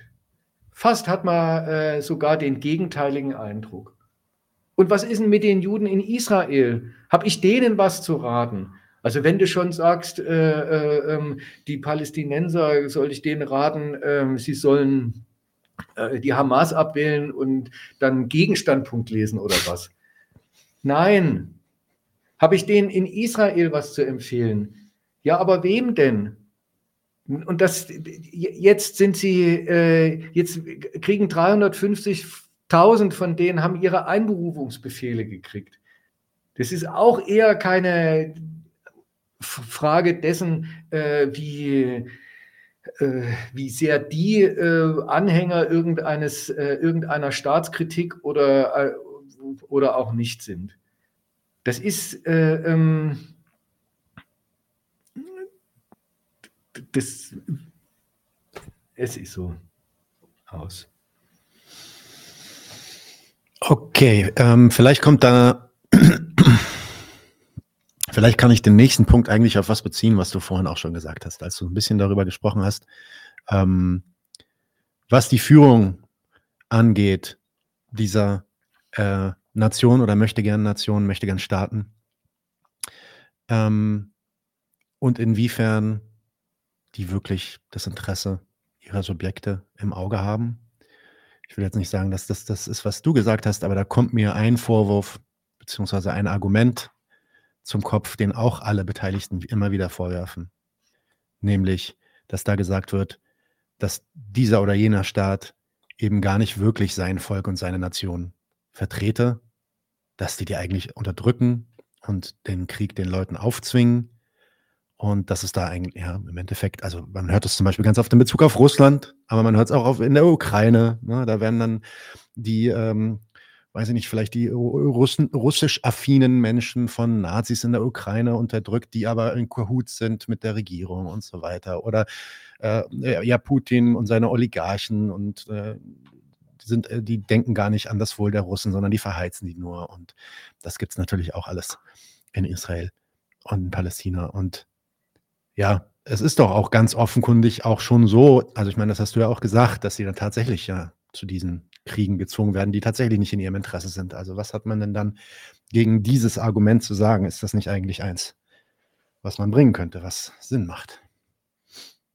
Ja, wenn es ein, wenn es ein Argument sein soll, dann soll man es halt mal ernst nehmen.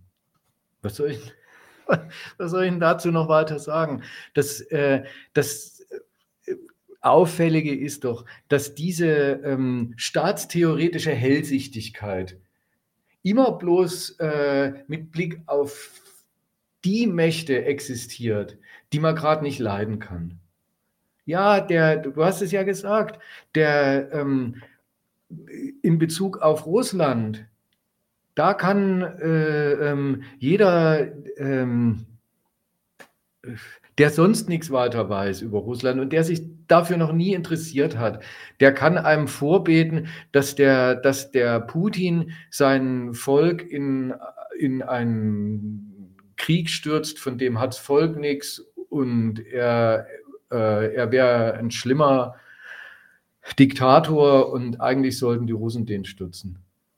Und da wird auf Zeug verwiesen, oh, ich, auf NTV, da, da, zitieren sie immer irgendwie so einen britischen Geheimdienst und die sagen einem dann immer, äh, wo wieder der, wo, es wieder ein, äh, ach was weiß ich, einem russischen Bataillon an Essen fehlt oder sowas. Und die, die werden, die werden ganz schlimm verheizt und so weiter. Äh, und zwangsrekrutiert und so zu. Dasselbe dasselbe Verhältnis. Ein Staat, der einen Krieg gegen einen anderen Staat führt, der gebraucht die Macht, die er hat, über seine Leute. Natürlich rücksichtslos gegen die, wie denn sonst? Der macht seinen Krieg doch nicht davon abhängig, ob die ihn wollen. Wo doch klar ist, das ist der, das ist der äh, ultimative Gegensatz gegen die. Also werden sie, werden sie äh, dazu verpflichtet und spannt der ganze, spannt der Staat das Volk äh, unter sich zusammen und ähm, macht praktisch geltend, dass er die Lebensprämisse aller seiner Leute ist, für die das, wofür es die Prämisse ist, dann auch geopfert wird. Dasselbe Verhältnis findest du an der Ukraine gerade so auch der Zelensky hat man doch jetzt mitgekriegt. Hat einen großen Schlag gelandet äh, ähm, gegen irgendwelche korrupten ähm, äh, Armeefunktionäre, die, ähm, die, dafür, die sich dafür bestechen lassen, äh, Einberufungen äh, zu, zu hintertreiben. Und, äh, ähm, und jeder, der, der bei Tageslicht Russisch spricht oder sowas, der muss sich irgendwie einvernehmen und, und befragen lassen oder so. Ähm, Also dass, dass, der, dass, auch, dass auch dessen Kommando eben eines solches ist, ein Kommando, ein, eine, eine, der Standpunkt und die Durchführung politischer Herrschaft, das ist dort gerade so wie in der Ukraine, äh, wie in Russland. Und da will es nicht nur keiner wahrnehmen, dass es dieser Gegensatz ist, sondern, bin ich wieder bei dem zweiten Punkt vom Anfang, da wird dasselbe Mist, wird äh, ähm, richtiggehend gefeiert. Da, da, äh, ähm, dass, dass er, äh, dass er es schafft, also nimm mal das, dass er es schafft, ähm, seine, seine, ähm, sein Kommando auch so äh, durchgängig zu machen und die Lücken äh, und die Schlupflöcher, die es da gibt, zu schließen. Dadurch, dass er, dass er diese Wehrkreiskommandeure auswechselt und so. Das wird, äh, ähm, das sagt hier kein deutscher äh, Kommentator, Scheiße für die armen Ukrainer, die sich hm. jetzt nicht mehr freikaufen können, sondern Respekt na, wenn das nicht, äh, äh, wenn das nicht mal ein super Grund dafür ist, äh, dieses Stück Korruptionsbekämpfung, äh, ähm, dass wir ihn demnächst in unseren EU-Werteclub aufnehmen, dann äh, weiß ich auch nicht. Dass er, dass der, dass der sich hinstellt und sagt, er opfert, er opfert die Leute für, ähm, für sein scheiß ukrainisches Territorium das, das, das feiert man eher sowieso, aber auch alle, die was für ihn übrig haben politisch. Damit, dass man, dass man dann die Opfer selbst, von denen er sagt, die sind es wert, dass man die zum Zeugnis dafür macht, äh, dass es das auch wert ist, wofür er sie opfert. Also der, der, eigentlich geht es um nichts anderes und das liegt, das liegt offen zutage. Der brutalstmögliche Gegensatz, den er als kriegführender Oberkommandierender zu seinen kommandierten Ukrainern hat. Genau das liegt vor und das wird richtig gehend zelebriert und dann soll es in Ordnung sein. Und dann sind Opfer nicht nur das, sondern dann sind sie äh, Märtyrer. Und wer kein Griechisch kann, sondern Arabisch, der sagt Shuhada und da sind es nämlich auch immer zu, die Märtyrer. Und es gibt einfach kein Opfer, das kein Märtyrer ist. Wunderbar. Also das, äh, ähm, das ist so, ähm, einerseits ist es, würde ich jedem, der, der mal diesen Gegensatz entdeckt, auf die Schulter klopfen wollen und sagen, na dann hast du endlich mal was entdeckt. Aber auf der anderen Seite weiß man ja, wofür es wieder bloß taugen soll. Für Legitimation auf der einen Seite und für Delegitimation auf der anderen Seite. Also der anderen Seite.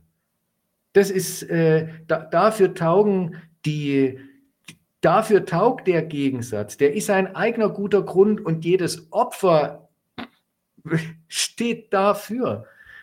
Das ist so irrsinnig das ist so, äh, ähm, das, ja, eben, deswegen werden sie auch äh, permanent vorgezeigt. Okay, nächster ähm, Talking Point aus der Mottenkiste. Und der ist nun wirklich ein bisschen mehr, ja, ich würde vielleicht sagen, ein bisschen linker. Den hat man ganz, ganz intensiv jetzt auch natürlich in Bezug auf Palästina und äh, Israel, aber den hörte man tatsächlich auch bei der Ukraine, auch dort von beiden Seiten, nämlich diese Idee. Es mag ja schon richtig sein, übrigens ganz oft trotzkistisches Argument. Es mag ja schon richtig sein, ja, das sind nationale Befreiungskämpfe, aber es sind eben Befreiungskämpfe die hätte man als Marxist zu unterstützen, weil die richten sich gegen den Imperialismus. Und daher müsste man auch sogar in Kauf nehmen, teilweise sagen das manche, nicht alle, aber man müsste dann auch sogar in Kauf nehmen, sich mit reaktionären Kräften, ähm, wie zum Beispiel Islamisten, zusammenzutun, weil man eben diese nationale Befreiungsbewegung erstmal hinnehmen muss. Was sagt man denn eigentlich zu solchen, ja, ich sag mal fast schon so, so, so zynisch-taktischen Erwägungen darüber, wie man sich zu diesem Konflikt zu stellen hat, als Marxist. Als Marxist gar nichts.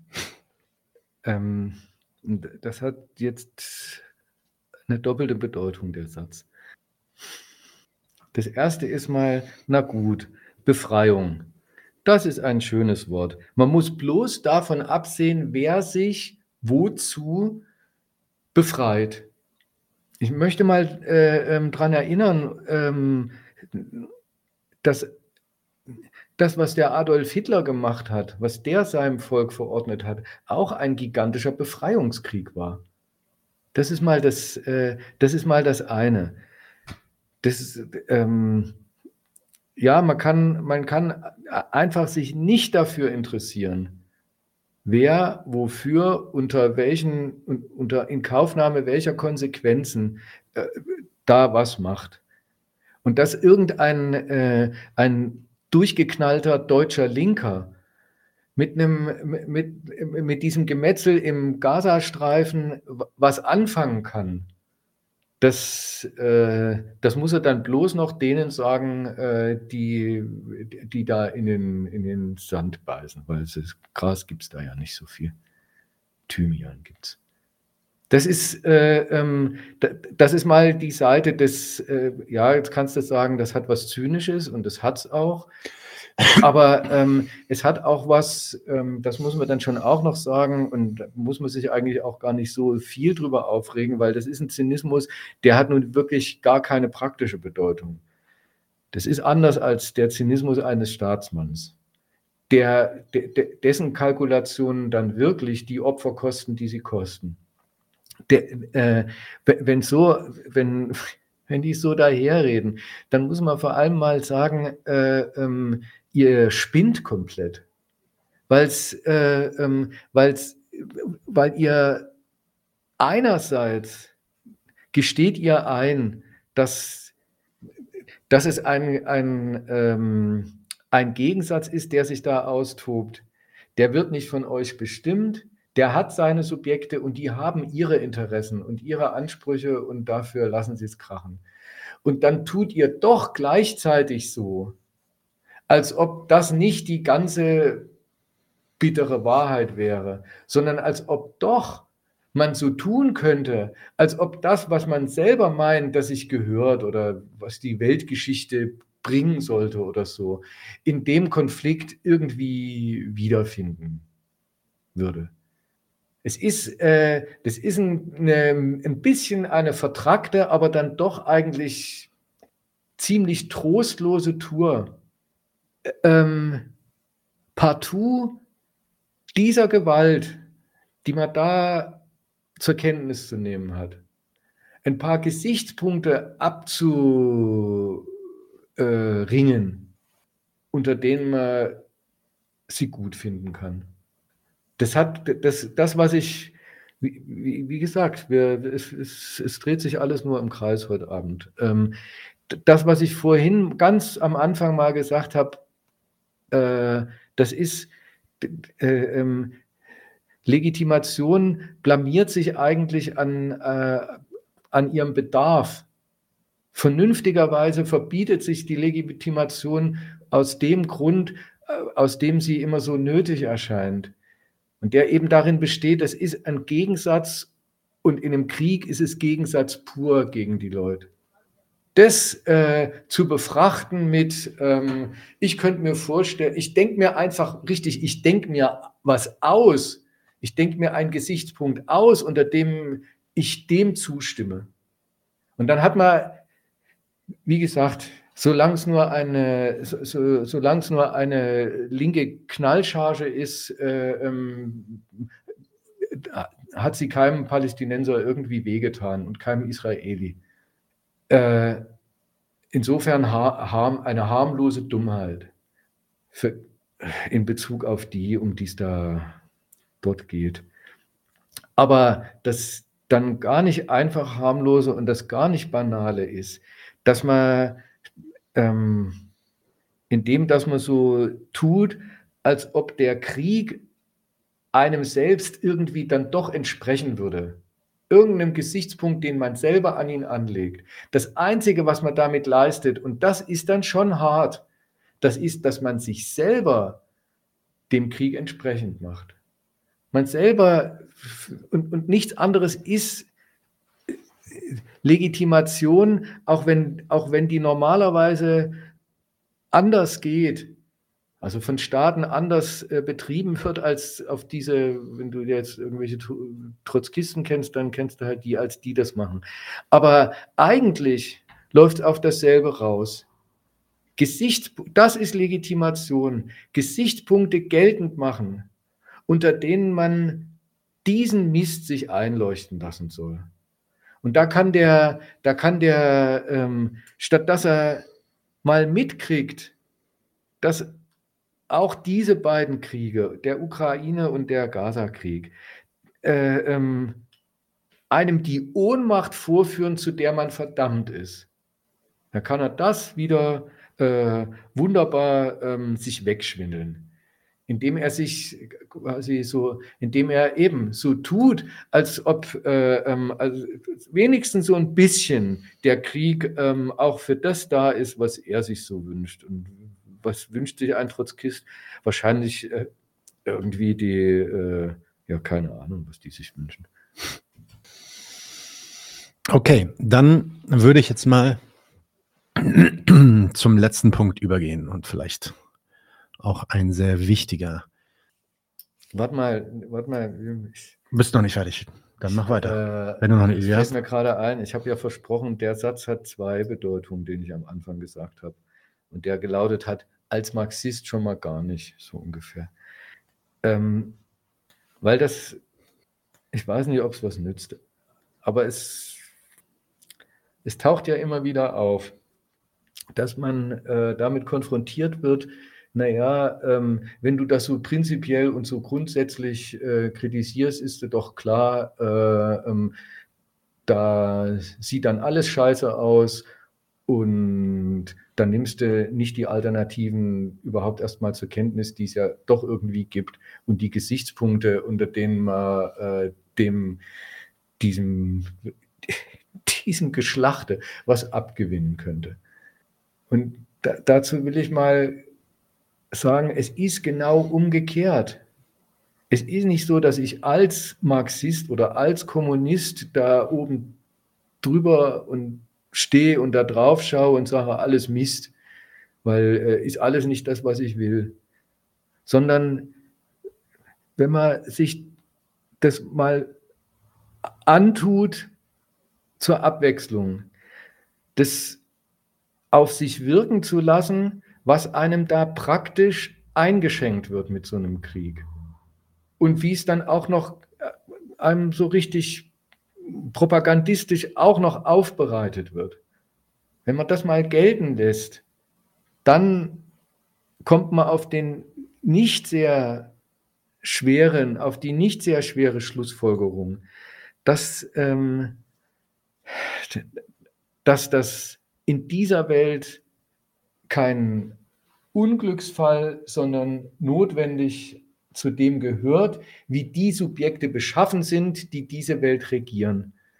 Und dass es zu denen wirklich bloß eine absagemäßige Kritik gibt oder gar keine. Verstehst du? Ich finde das nicht äh, äh, schlecht, weil ich als Kommunist draufschaue, sondern weil die Sache so ist, wie sie ist. Und am Krieg wird es einfach, äh, ähm, denkt man, äh, unvermeidlich existenziell klar. Deswegen, äh, ähm, auch deswegen ähm, ist man Kommunist und kritisiert es und sagt, äh, das müsste aus der Welt schaffen, liebe Leute. Und wenn er das nicht aus der Welt schafft, dann äh, ähm, ja, dann könnt ihr den Palästinensern was wünschen, da könnt ihr den Ukrainern was wünschen, da könnt ihr euch selber was wünschen und ansonsten hoffen, dass, äh, dass noch ein bisschen Frieden ist. Und dann darf man, äh, dann darf man als Kind äh, ähm, Friedenslieder lernen in der Schule. Kleine weiße Friedenstaube. Ja gut. Äh, und sich, sich äh, äh, in, in, mit der Unmündigkeit arrangieren, zu der man verurteilt ist und, und hoffen äh, ähm, und einen lieben Gott anbeten, dass der, äh, äh, dass der dafür sorgt, dass man verschont wird.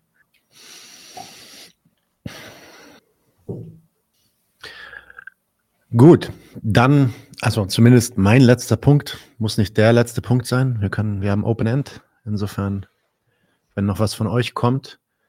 Es gab einige Fragen, die hier auch markiert wurden, aber ich glaube, viele von denen haben wir schon erwischt. Ich werde allerdings gleich auch nochmal im Detail drüber gehen und gucken, ob irgendwas noch nicht erwischt wurde. Dann können wir das vielleicht nochmal einführen. Aber kommen wir mal zu dem letzten Punkt auf der Agenda.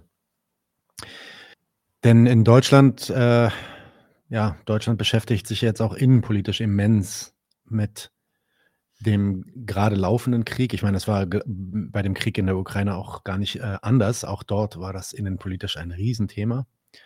Aber ja, vielleicht jetzt in Bezug auf die Staatsräson, in Bezug auf Israel, vielleicht auch noch mal ein paar Worte. Da wird gesagt, dass wir unverbrüderlich solidarisch mit Israel sind oder sein sollten. Steinmeier, Habeck und Co., die fordern mittlerweile schon recht unverblümt, vor allem natürlich von muslimischen Bürgern, diese Solidarität ein, sonst droht dann gar schon die Ausbürgerung in manchen Fällen oder auf jeden Fall ja, der, der Entzug eines Asylrechts. Ein ganz neuer Trend, habe ich gerade gestern gesehen, auch auf Twitter übrigens, vielleicht hast du es auch gesehen. Ähm, Leute kaufen sich Hoodies mit dem Aufdruck der deutschen und der israelischen Flagge nebeneinander und der Text unten drunter, We stand with Israel, deal with it or leave. Es wird also immer klarer, dass jemand, der sich nicht solidarisch zu Israel bekennt, der sich nicht zu dem Existenzrecht Israels bekennt, immer weniger als Deutscher irgendwie zu gelten hat. Was hat das denn mit dieser Einforderung, dieser Art von Solidarität hier auf sich? Jetzt laufen Leute wirklich äh, mit solchen Hoodies rum. Äh, also ich habe jetzt noch keinen Shop gesehen, aber ich habe auf jeden Fall mindestens vier Fotos gesehen äh, von Leuten, die sich mit dem Ding ablichten lassen. So ist es. Ja, gut. äh, ähm, wenn man sonst mit seinem Taschengeld nichts anfangen kann. Na gut, aber. Ihr könnt auch äh, spenden, 99 zu 1, sehr gerne. ähm, was hat es mit dieser Solidarität auf sich? Und da ist ähm, da ist es schon wieder dieselbe Leier. Wer ist denn da eigentlich mit wem und, zu, und mit welchen Konsequenzen solidarisch? Ja, Annalena Baerbock sagt, ich bin eine Israelin. Und dann sagt dein Freund Moshe Zuckermann, äh, ähm, das ist entschieden äh, nicht richtig. Sie ist es nicht. Gut. Aber was, was will sie einem denn, äh, was will sie einem denn mitteilen?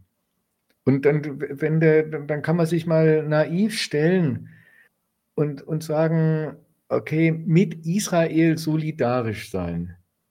Wir sind, wir mit Israel solidarisch. Jetzt nimm, nimm, nimm mal die drei äh, Sätze. Was heißt da eigentlich mit Israel? Mit wem soll man, mit wem soll man da solidarisch sein? Mit Benjamin Netanyahu oder mit ähm, irgendwelchen Leuten, die in Israel jetzt im Knast sitzen, weil sie äh, zu blöd diesen, weil sie, weil sie bei der Kriegskritik ein bisschen übertrieben oder sich äh, da ähm, vergriffen haben?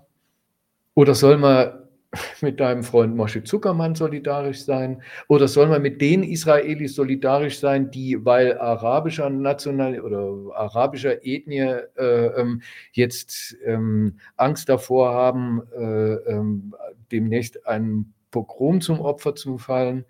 Oder soll man mit den Israelis solidarisch sein, ähm, denen der Itamar Ben äh, Gavir äh, jetzt erlaubt, sich mit Waffen einzudecken? Oder soll man mit den israelischen Siedlern solidarisch sein, die palästinensische Gefangene ähm, als Aschenbecher und ähm, als Urinal benutzen? Oder, oder, oder was? Oder mit 350.000 äh, neu einberufenen Soldaten? Das ist mal, das ist mal die, die erste Gegenfrage, die ich da ähm, hätte. Und das Zweite ist, was heißt eigentlich solidarisch? Also worin, worin soll eigentlich das überhaupt bestehen? Für einen normalen Deutschen besteht sowieso in gar nichts. Der Staat wartet nicht drauf, der muss auch gar nicht drauf warten, dass äh, ähm, irgendeine Flitzpiepe sich ein Hoodie anzieht mit, mit einer äh, Sprache gewordenen Geschmacksverirrung drauf. Und die Solidarität, auf die dieser Staat angewiesen ist, die kriegt er, wenn, dann kriegt er sie von ganz anderen als denen, die die Baerbock so anspricht. Dann kriegt er sie nämlich unter anderem von Baerbock selbst, aber vor allem kommt es ja auf die Solidarität mit Amerika an und die ist, äh, ähm, da brennt ja erstmal nichts weiter an. Von daher ist es äh, ähm, äh, eine Nullnummer mal wieder, so ein Spruch. Aber jeder weiß ja auch, wie es gemeint ist. Jeder, jeder weiß ja, dass wenn die Baerbock sagt, wir sind alle solidarisch mit Israel, dann fordert sie die Zustimmung zu ihrer Israel-Palästinenser-Politik ein, die im Moment eben so lautet, ähm, man äh, auch als deutsche Macht, man äh, bestätigt äh, das Recht Israels auf diese, auf diese gewalttätige Terrorbekämpfung, stattet sie womöglich auch selber mit aus und macht auf der Basis Politik. Eigentlich muss man sagen, wenn die Baerbock so redet, dann ist es die Aufforderung äh, zur Solidarität mit ihr. Mit, mit, eben mit der Zustimmung, mit dem Abnicken dessen, was sie, äh, was sie für nötig hält. Und da hat sie, da hat sie nicht nur keine Scheu, ähm, sich ähm, faktenwidrigerweise als Israelin zu outen, was nicht stimmt, sondern ähm, die hat vor allem auch überhaupt kein Problem, jede Windung und Wendung ihrer israel-solidarischen äh, Politik damit mit abgegolten zu haben. Neulich war die, äh, ähm, war die bei, war die im ZDF äh, in dieser Sendung Was nun, Frau Baerbock? Und äh, man hat mit Bettina Schausten geredet. Und da hat äh, Bettina Schausten immer, immer äh, ähm, kritisch nachgefragt, was das eigentlich, ähm, was denn das für eine Aufführung war mit dieser Enthaltung der Deutschen in der UNO-Generalversammlung.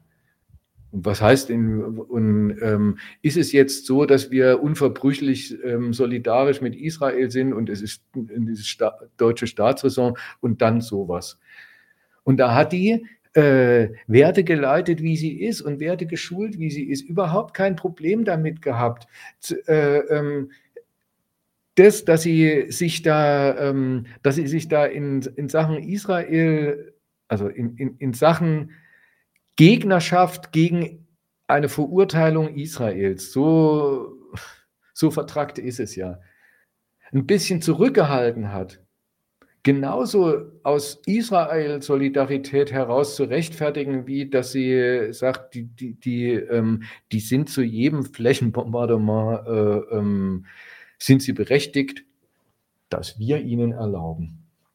Hat sie äh, ähm, dann hat sie einem irgendwas vom Pferd erzählt. Dann hat sie gesagt, man muss doch, äh, das ist doch für die Menschen, ist das doch wichtig, die im Gazastreifen ähm, die Geiseln von der Hamas sind, also diese, äh, diese gefangen genommenen ähm, Israelis. Wenn man die befreien will, dann muss man ähm, die Gesprächskanäle offen halten und darf nicht so äh, auf die Kacke hauen und so. Und dann kann sie jede, da kann sie äh, jede ähm, Zustimmung und, und auch eben jede Absetzbewegung damit rechtfertigen. Das ist sie, das ist es. Das ist der ganze Inhalt von, dem, von diesem Satz. Einen anderen hat er nicht.